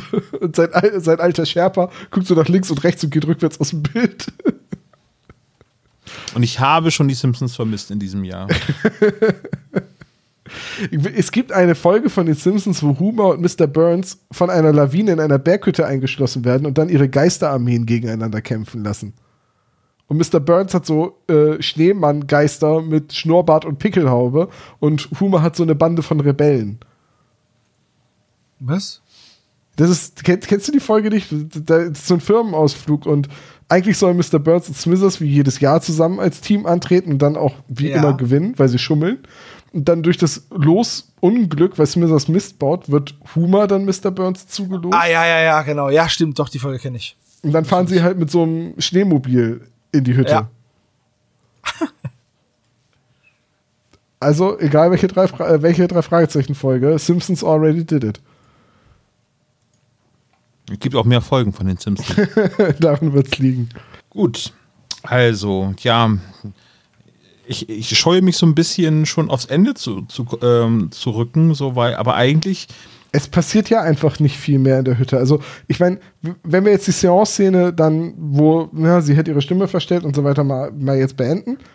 Was passiert als nächstes? Die drei Fragezeichen treffen Walt, der behauptet, er wäre ein Eremit, der hier oben in der Hütte unter Tage lebt. Ein- ja, genau, Ja. auch und der Name, der mal eben schnell improvisiert. ja.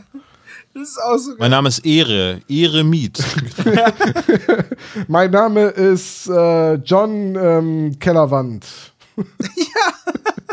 Kennst du das wo? Genau, kennst du das von Family Guy? Peter Griffin. Peter Griff. Nein! Es ist so, aber ist so wirklich. So, und dann sagen sie, ja gut, dann wird das jetzt, und, und also, aber sie, sie geben ja vor, ihre Schwe äh, dass sie der Geist des toten Bruders sind. Ja, ja, ich äh, spende der Frau so ein bisschen Trost und sie gibt mir dafür Essen.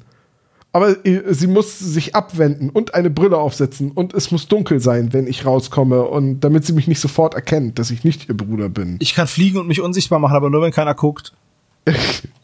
So, okay.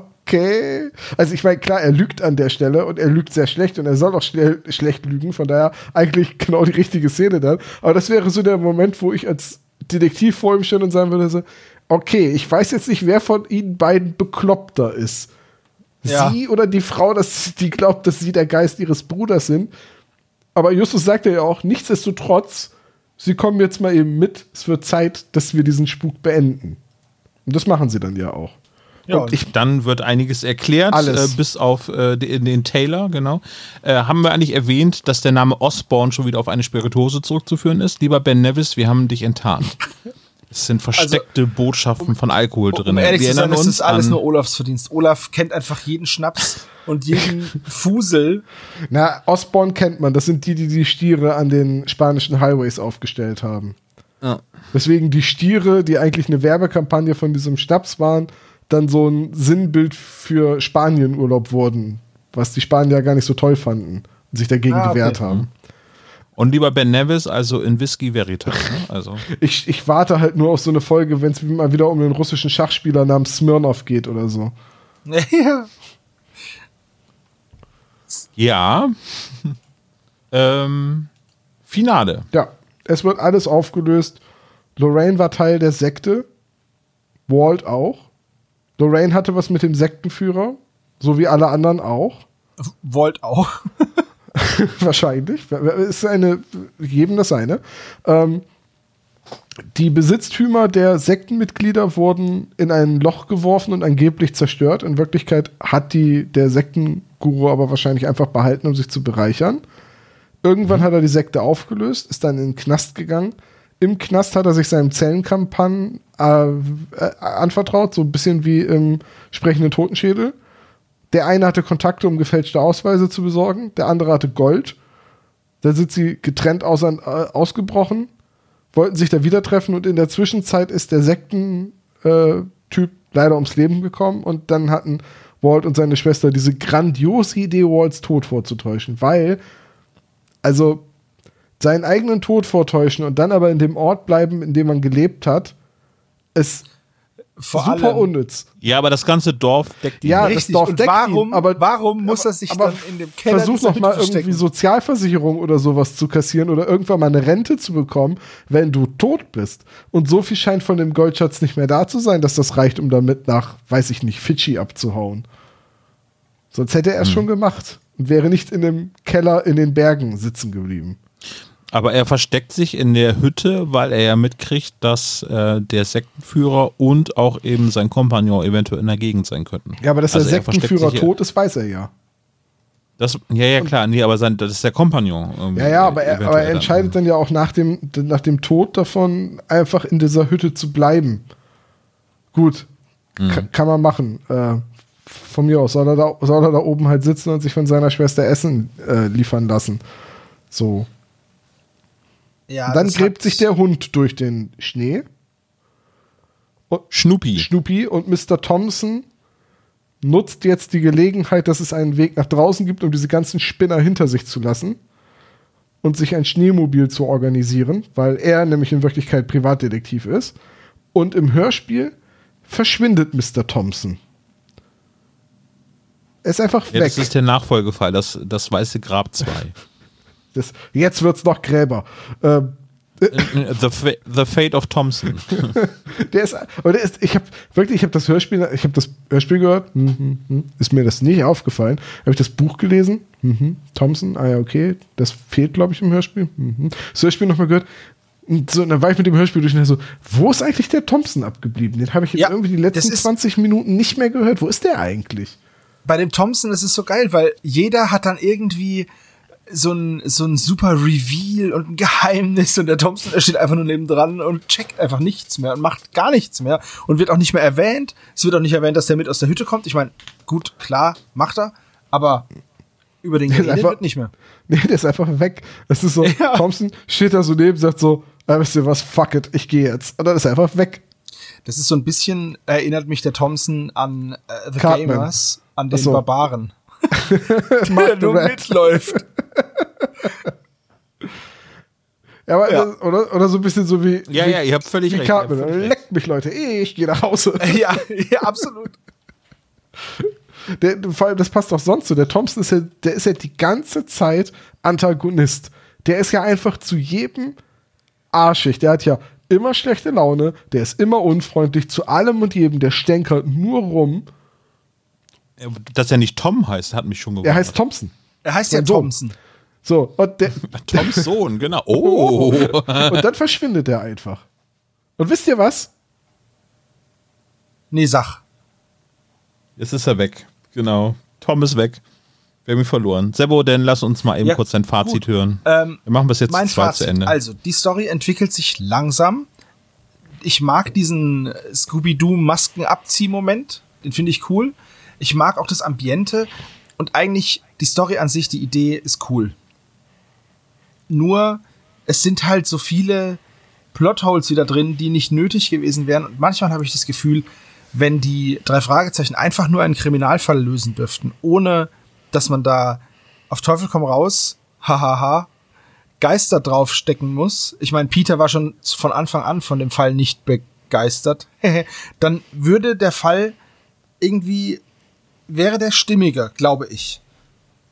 Ich weiß nicht, ich bin eh mit den, mit den Crimebusters aufgewa äh, aufgewachsen. Ich brauche keine übernatürlichen Elemente.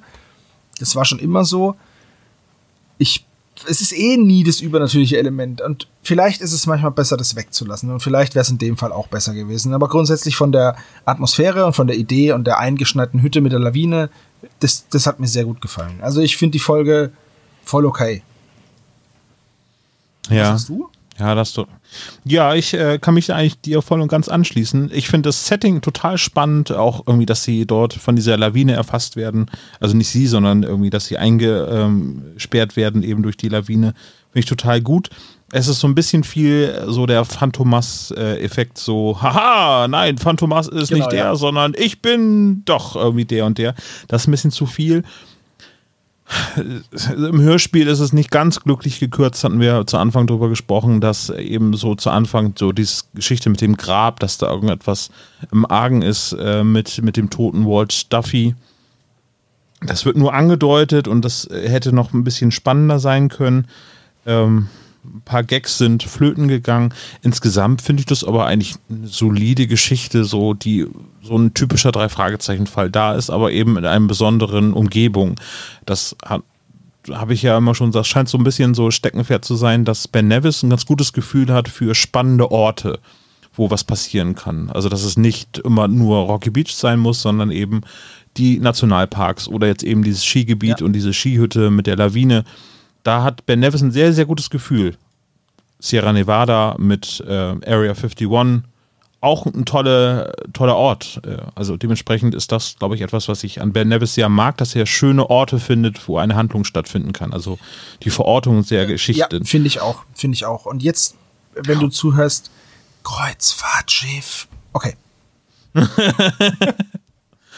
Ja, vielleicht sagt Ben Nevis dann aber auch zu dir, Servo, das ist halt total blöd. Ja, das ist ja okay. Ja, aber warte mal eben, ich spüre einen Geist. Sebo, gib mir mal kurz die Hände, lass uns Okay. diese Kerze anzünden. Tom, Thomas. kannst du uns hören? Thomas, komm zurück. Ihr habt, ihr habt beide einen Dachschaden. Absolut. Absolut. Ja, soll ich, sollt, wollt Ja. ihr mein Fazit wirklich hören? Seid ihr euch da sicher? Ja, sicher. Okay, also ähm, die Folge versucht ein bisschen viel, was man in einem Hörspiel so darstellen kann.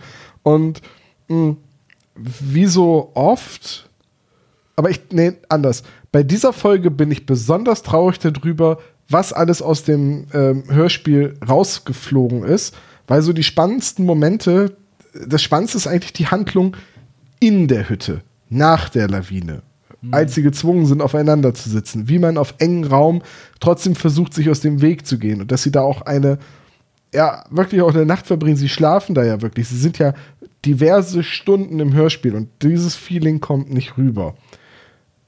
Dann sind da so, dann sind da noch so ein paar andere Dinge, also, also so ein paar Kleinigkeiten, die gestrichen worden sind. Aber zum Beispiel, Snoopy ist Walts Hund. Und deswegen begrüßt er ihn auch so freudig, als er ihn sieht, weil er sein Härchen seit Tagen nicht gesehen hat. Und das enttarnt Das ihn. wird aber im Hörspiel erwähnt, dass es eigentlich der ehemalige. Ja, Ja, und das ist aber eine Schlussfolgerung von Justus, während im Buch Ja. von vornherein gesagt wird, das ist Snoopy, der Hund meines Bruders, den habe ich nach seinem Tod übernommen.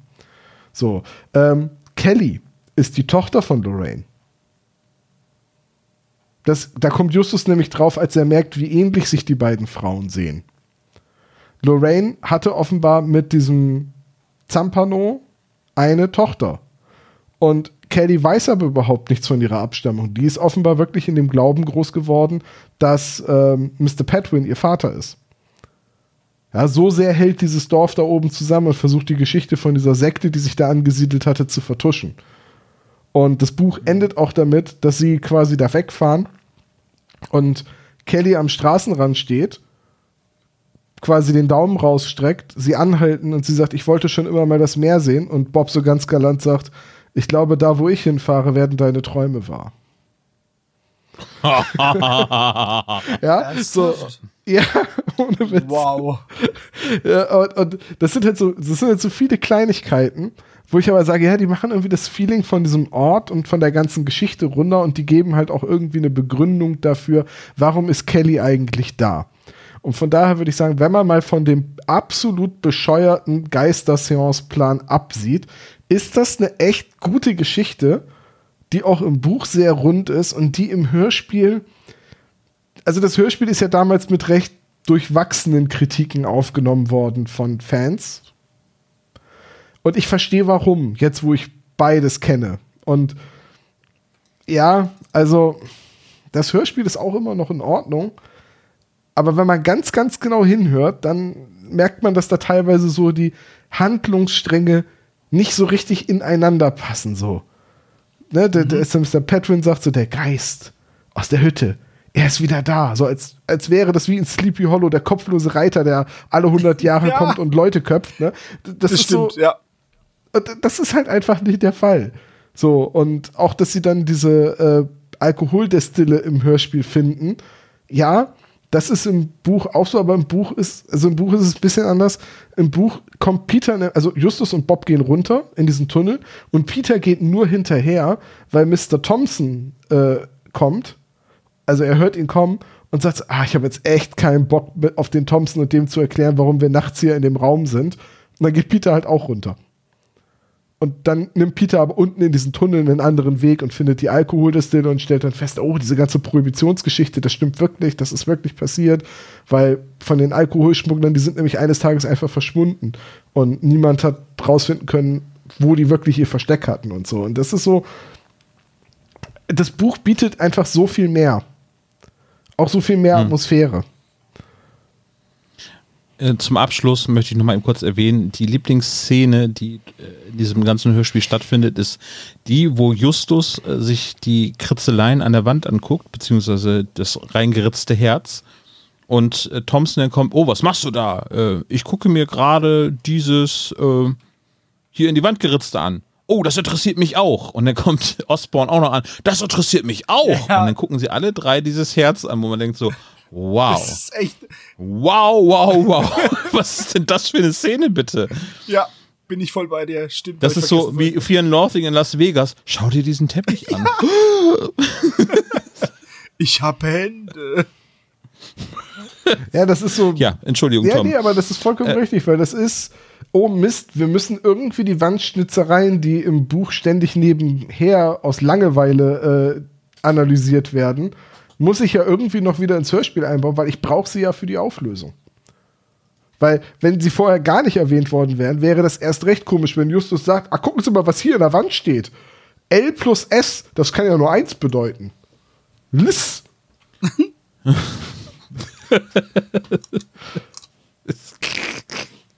Ja, wir sind albern. Gut, wollen wir den albernen Klischee-Koeffizienten dazu Aber vergeben? den ganz albernen Klischee-Koeffizienten. Sehr gerne. Ein ganz alberner. Dann fange ich mal an.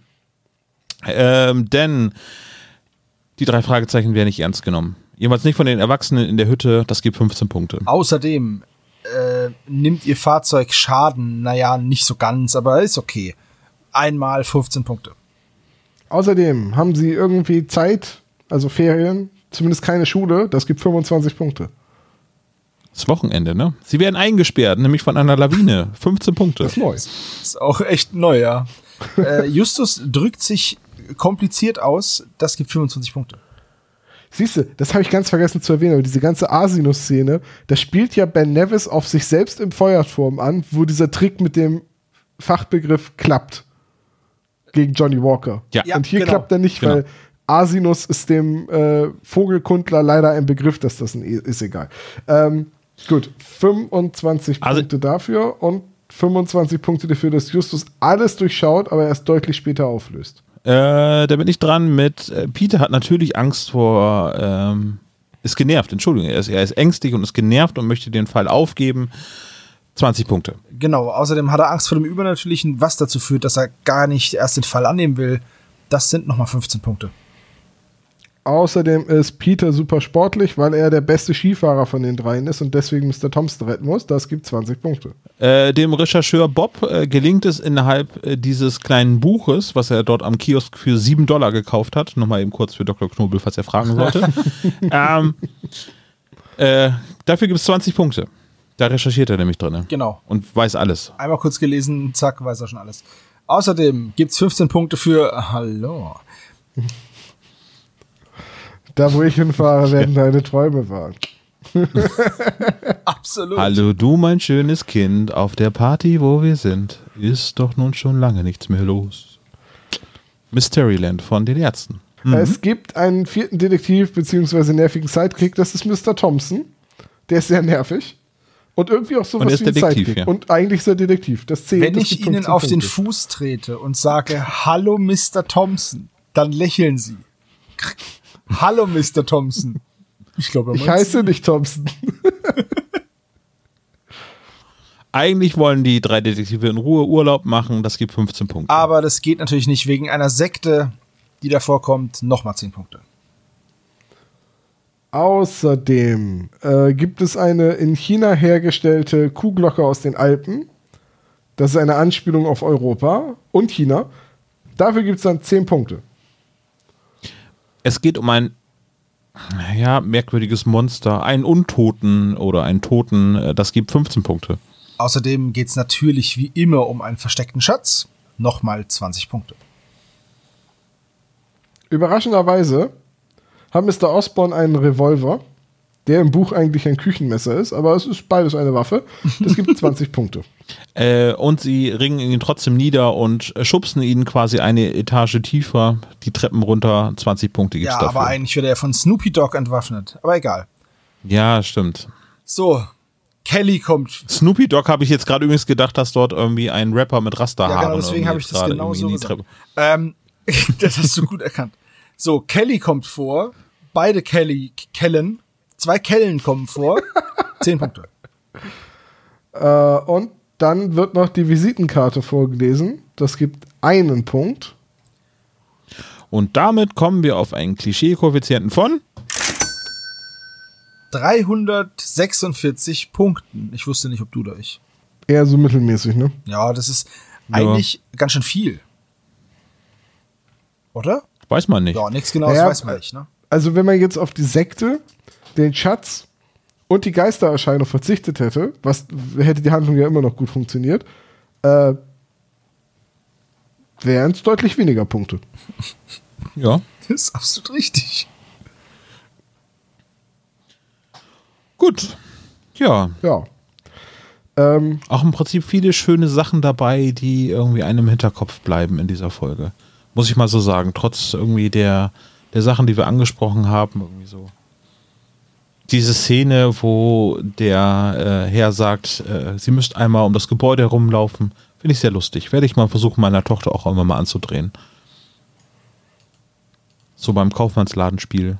Ihr seid jetzt baff, ne? total. Ist, oh, ist okay. Kannst du machen. Ist, ist okay. Gut, dann Halb- holen wir den Knobel rein. Knobel aus dem Sack. Oh nein, habt ihr das gehört? Habt ihr das gesehen? Das, das kann doch nicht richtig sein. Ein grünes Mikrofon. Das muss doch, das kann doch nur eins bedeuten. Genau, hier kommt Dr. Knick.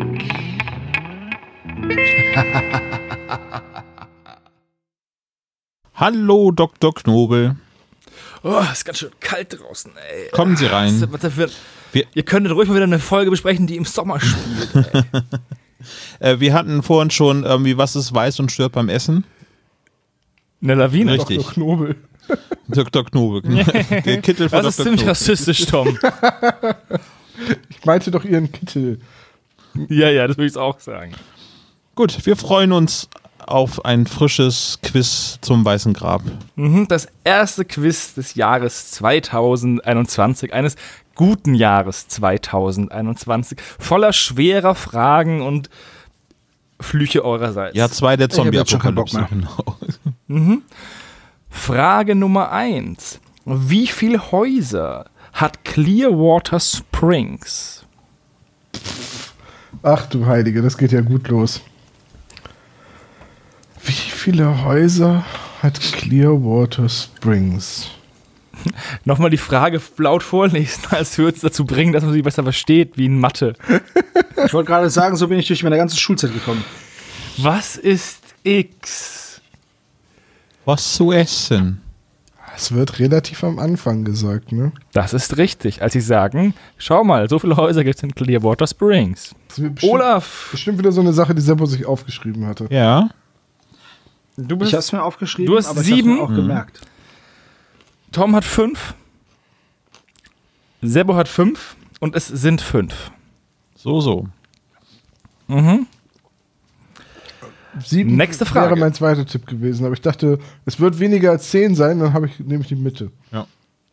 Das ist wieder so eine typische, so eine typische Tom-Annäherung. Ja, das hat Ja. funktioniert, was soll ich sagen? Frage Nummer zwei. Aus welchem Staat kommt Trevor Thompson? Dumm, dumm, dumm. Jiha, ihr habt das alle richtig. Er kommt aus dem wunderschönen Staat Texas. Aus dem Lone Star State. Lone Star. Eye Ähm, of the Hawk. Achso, Entschuldigung. ich habe ja wieder nach Hörerfragen gefragt und das mache ich immer erst, wenn ich das Quiz selbst schon Wenn aufgestellt mir nichts habe. mehr einfällt. Nein, alle Fragen, die dann eingeschickt sind, kann ich dann vergleichen und ich finde es immer wieder schön, wenn die Spezies ähm, die Fragen dann ähnlich raussuchen wie ich. Diese Frage, Frage 3, wurde mir zweimal eingeschickt auf die eine oder andere ähm, Weise. Die Frage ist, wer der drei Detektive trinkt welches Getränk beim Abendessen? Ich wusste's. Oh Gott. Justus einen doppelten. Die Frage ist so von was? Justus ballert sich weg. Peter eine Limo. Seid ihr eingeschlafen? Thomas? Nee, ich, Nee, ich, bin, überlege ich bin noch da. Wenn in, während in Bremen schon richtig geantwortet wurde, wird in Bremen noch überlegt. Ich habe keinen Vielleicht. Plan, ich musste raten. Ich wusste nur, dass Bob Limo trinkt. Das ist richtig. Bob trinkt Limo, Peter trinkt eine Cola Ah, noch eine Cola. und, und Justus trinkt ein Wasser. ah, Da dachte ich mir die ganze Zeit, hä, warum trinkt Justus Wasser? Ja, genau. Genau, Ähm, das, genau deswegen konnte ich mir das auch so Seine neue Diät. Das haben Olaf und Sebastian richtig, wobei Sebastian es nicht in der richtigen Reihenfolge hat, wie ich es hier stehen habe. Ich habe Peter Alter. Und Justus. Ich finde, das zählt ja nicht. Das- Einen halben kannst- Punkt und das wird abgezogen. Das gibt Du kannst mich mal am und der blasen, wird ey. aufgerundet. Nein, Quatsch, das ist vollkommen richtig. So, Frage Nummer vier, die kam von keinem Spezi. Wie heißt die Zeitung im Tal? Ach du Scheibenkleister. Press. Scheibenkleister Press.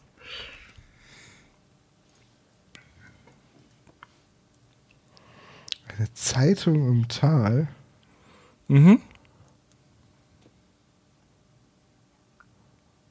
Boah, keine Ahnung. Oha, oha. Hier hätte sich der eine oder andere Spezi eine Medaille verdienen können. Die Chancen stehen gut, zumindest Silber zu bekommen, weil Sebastian ist schon richtig. Boing. Der alte Streber. Äh, was hat denn das damit zu tun? Nee, du hast bis jetzt einzige alles richtig, du alter Strebe. Ich bin nicht alt.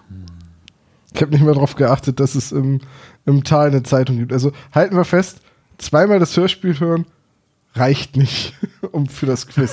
für eine Besprechung reicht's. Fürs Quiz mindestens sechsmal und alles Unnütze und irgendwelche Zahlen aufschreiben. Und vor allem Dinge, die Also- nur einmal gesagt werden. Ja, das sind die wichtigsten. Tom hat Lawinenberichte. Olaf hat The White Noise. Und Sebo hat's richtig mit der Mountain Post. Ich finde aber eure schöner. Ja. Ja, Ja. ich meine, Lawinen sind ja das Einzige, was da oben abgeht. Auf jeden auf jeden Fall nicht die Party. Oh, Alter.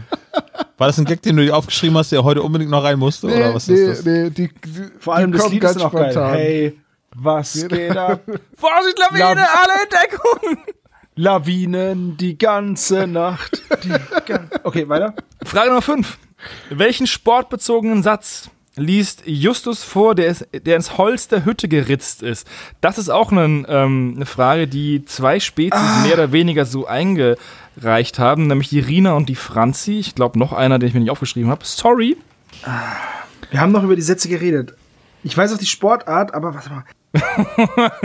Also, ähm, ich habe Antworten. Tom hat O. Lumba. Lum, Lumumba, das ist ein Getränk. Lumumba, Luumba, Luumba, Jagertee und dann kotze ich erstmal fröhlich in den Pulverschnee. Das ist richtig. War ein ziemlich langes Messer damals. Ja, es ist, Ähm,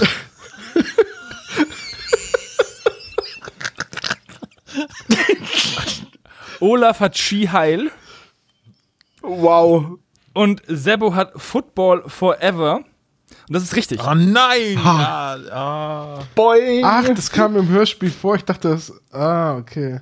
Ich, war- ich habe geschwankt zwischen Football Forever und Football Sucks. Aber dann dachte ich mir, nee, die sagen nicht Sucks, es muss Forever sein. Frage Nummer 6. Das ist Er ist immer noch nicht rum. die Hörerfrage. Du hast doch schon gewonnen, Sebo. Äh, Chill mal. Das ist die Hörerfrage. Die hat ähm, gleichzeitig die, die Silvia und die Karin eingereicht. Und zwar, was hängt über dem Parkplatz des Snow Paradise?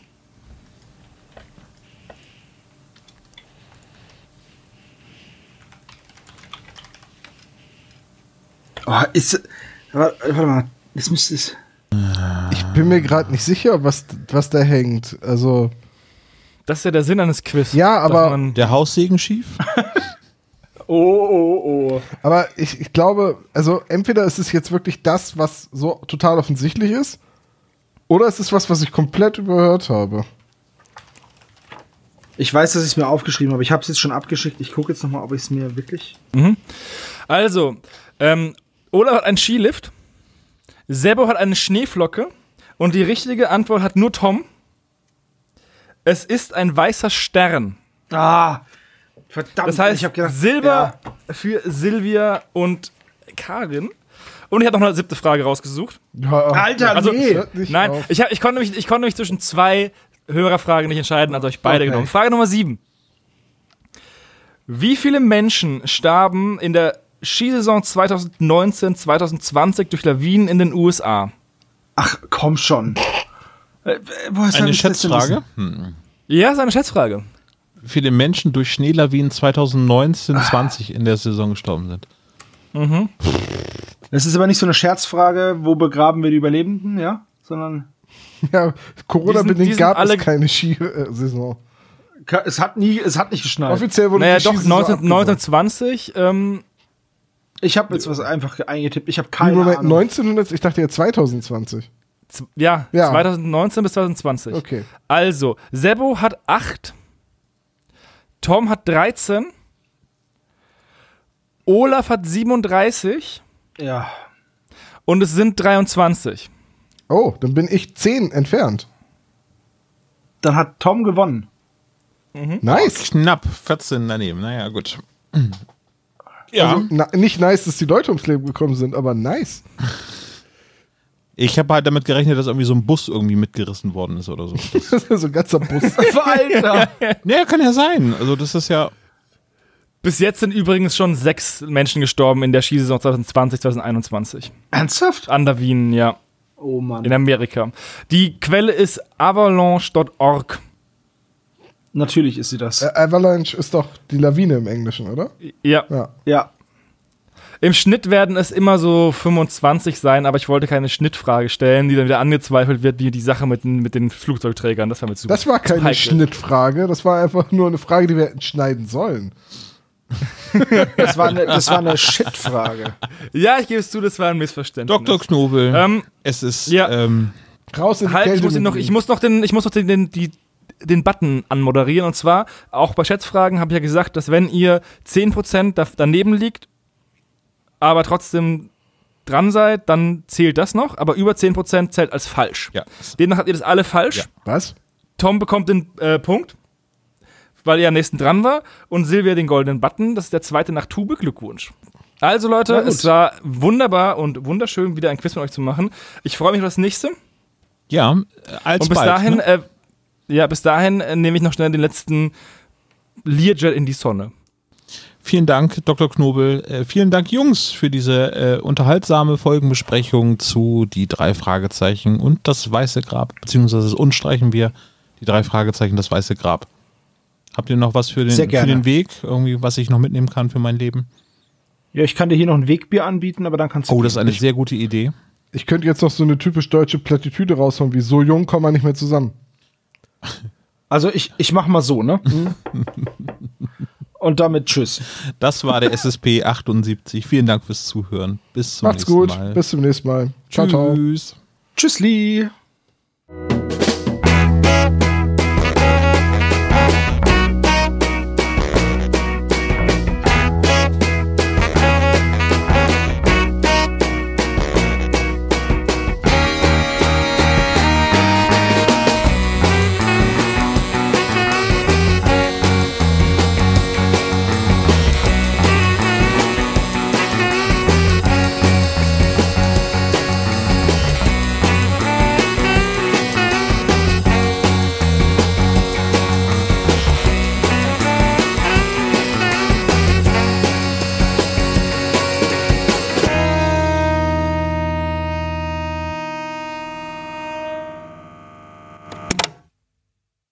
Das war der spezial gelagerte Sonderpodcast.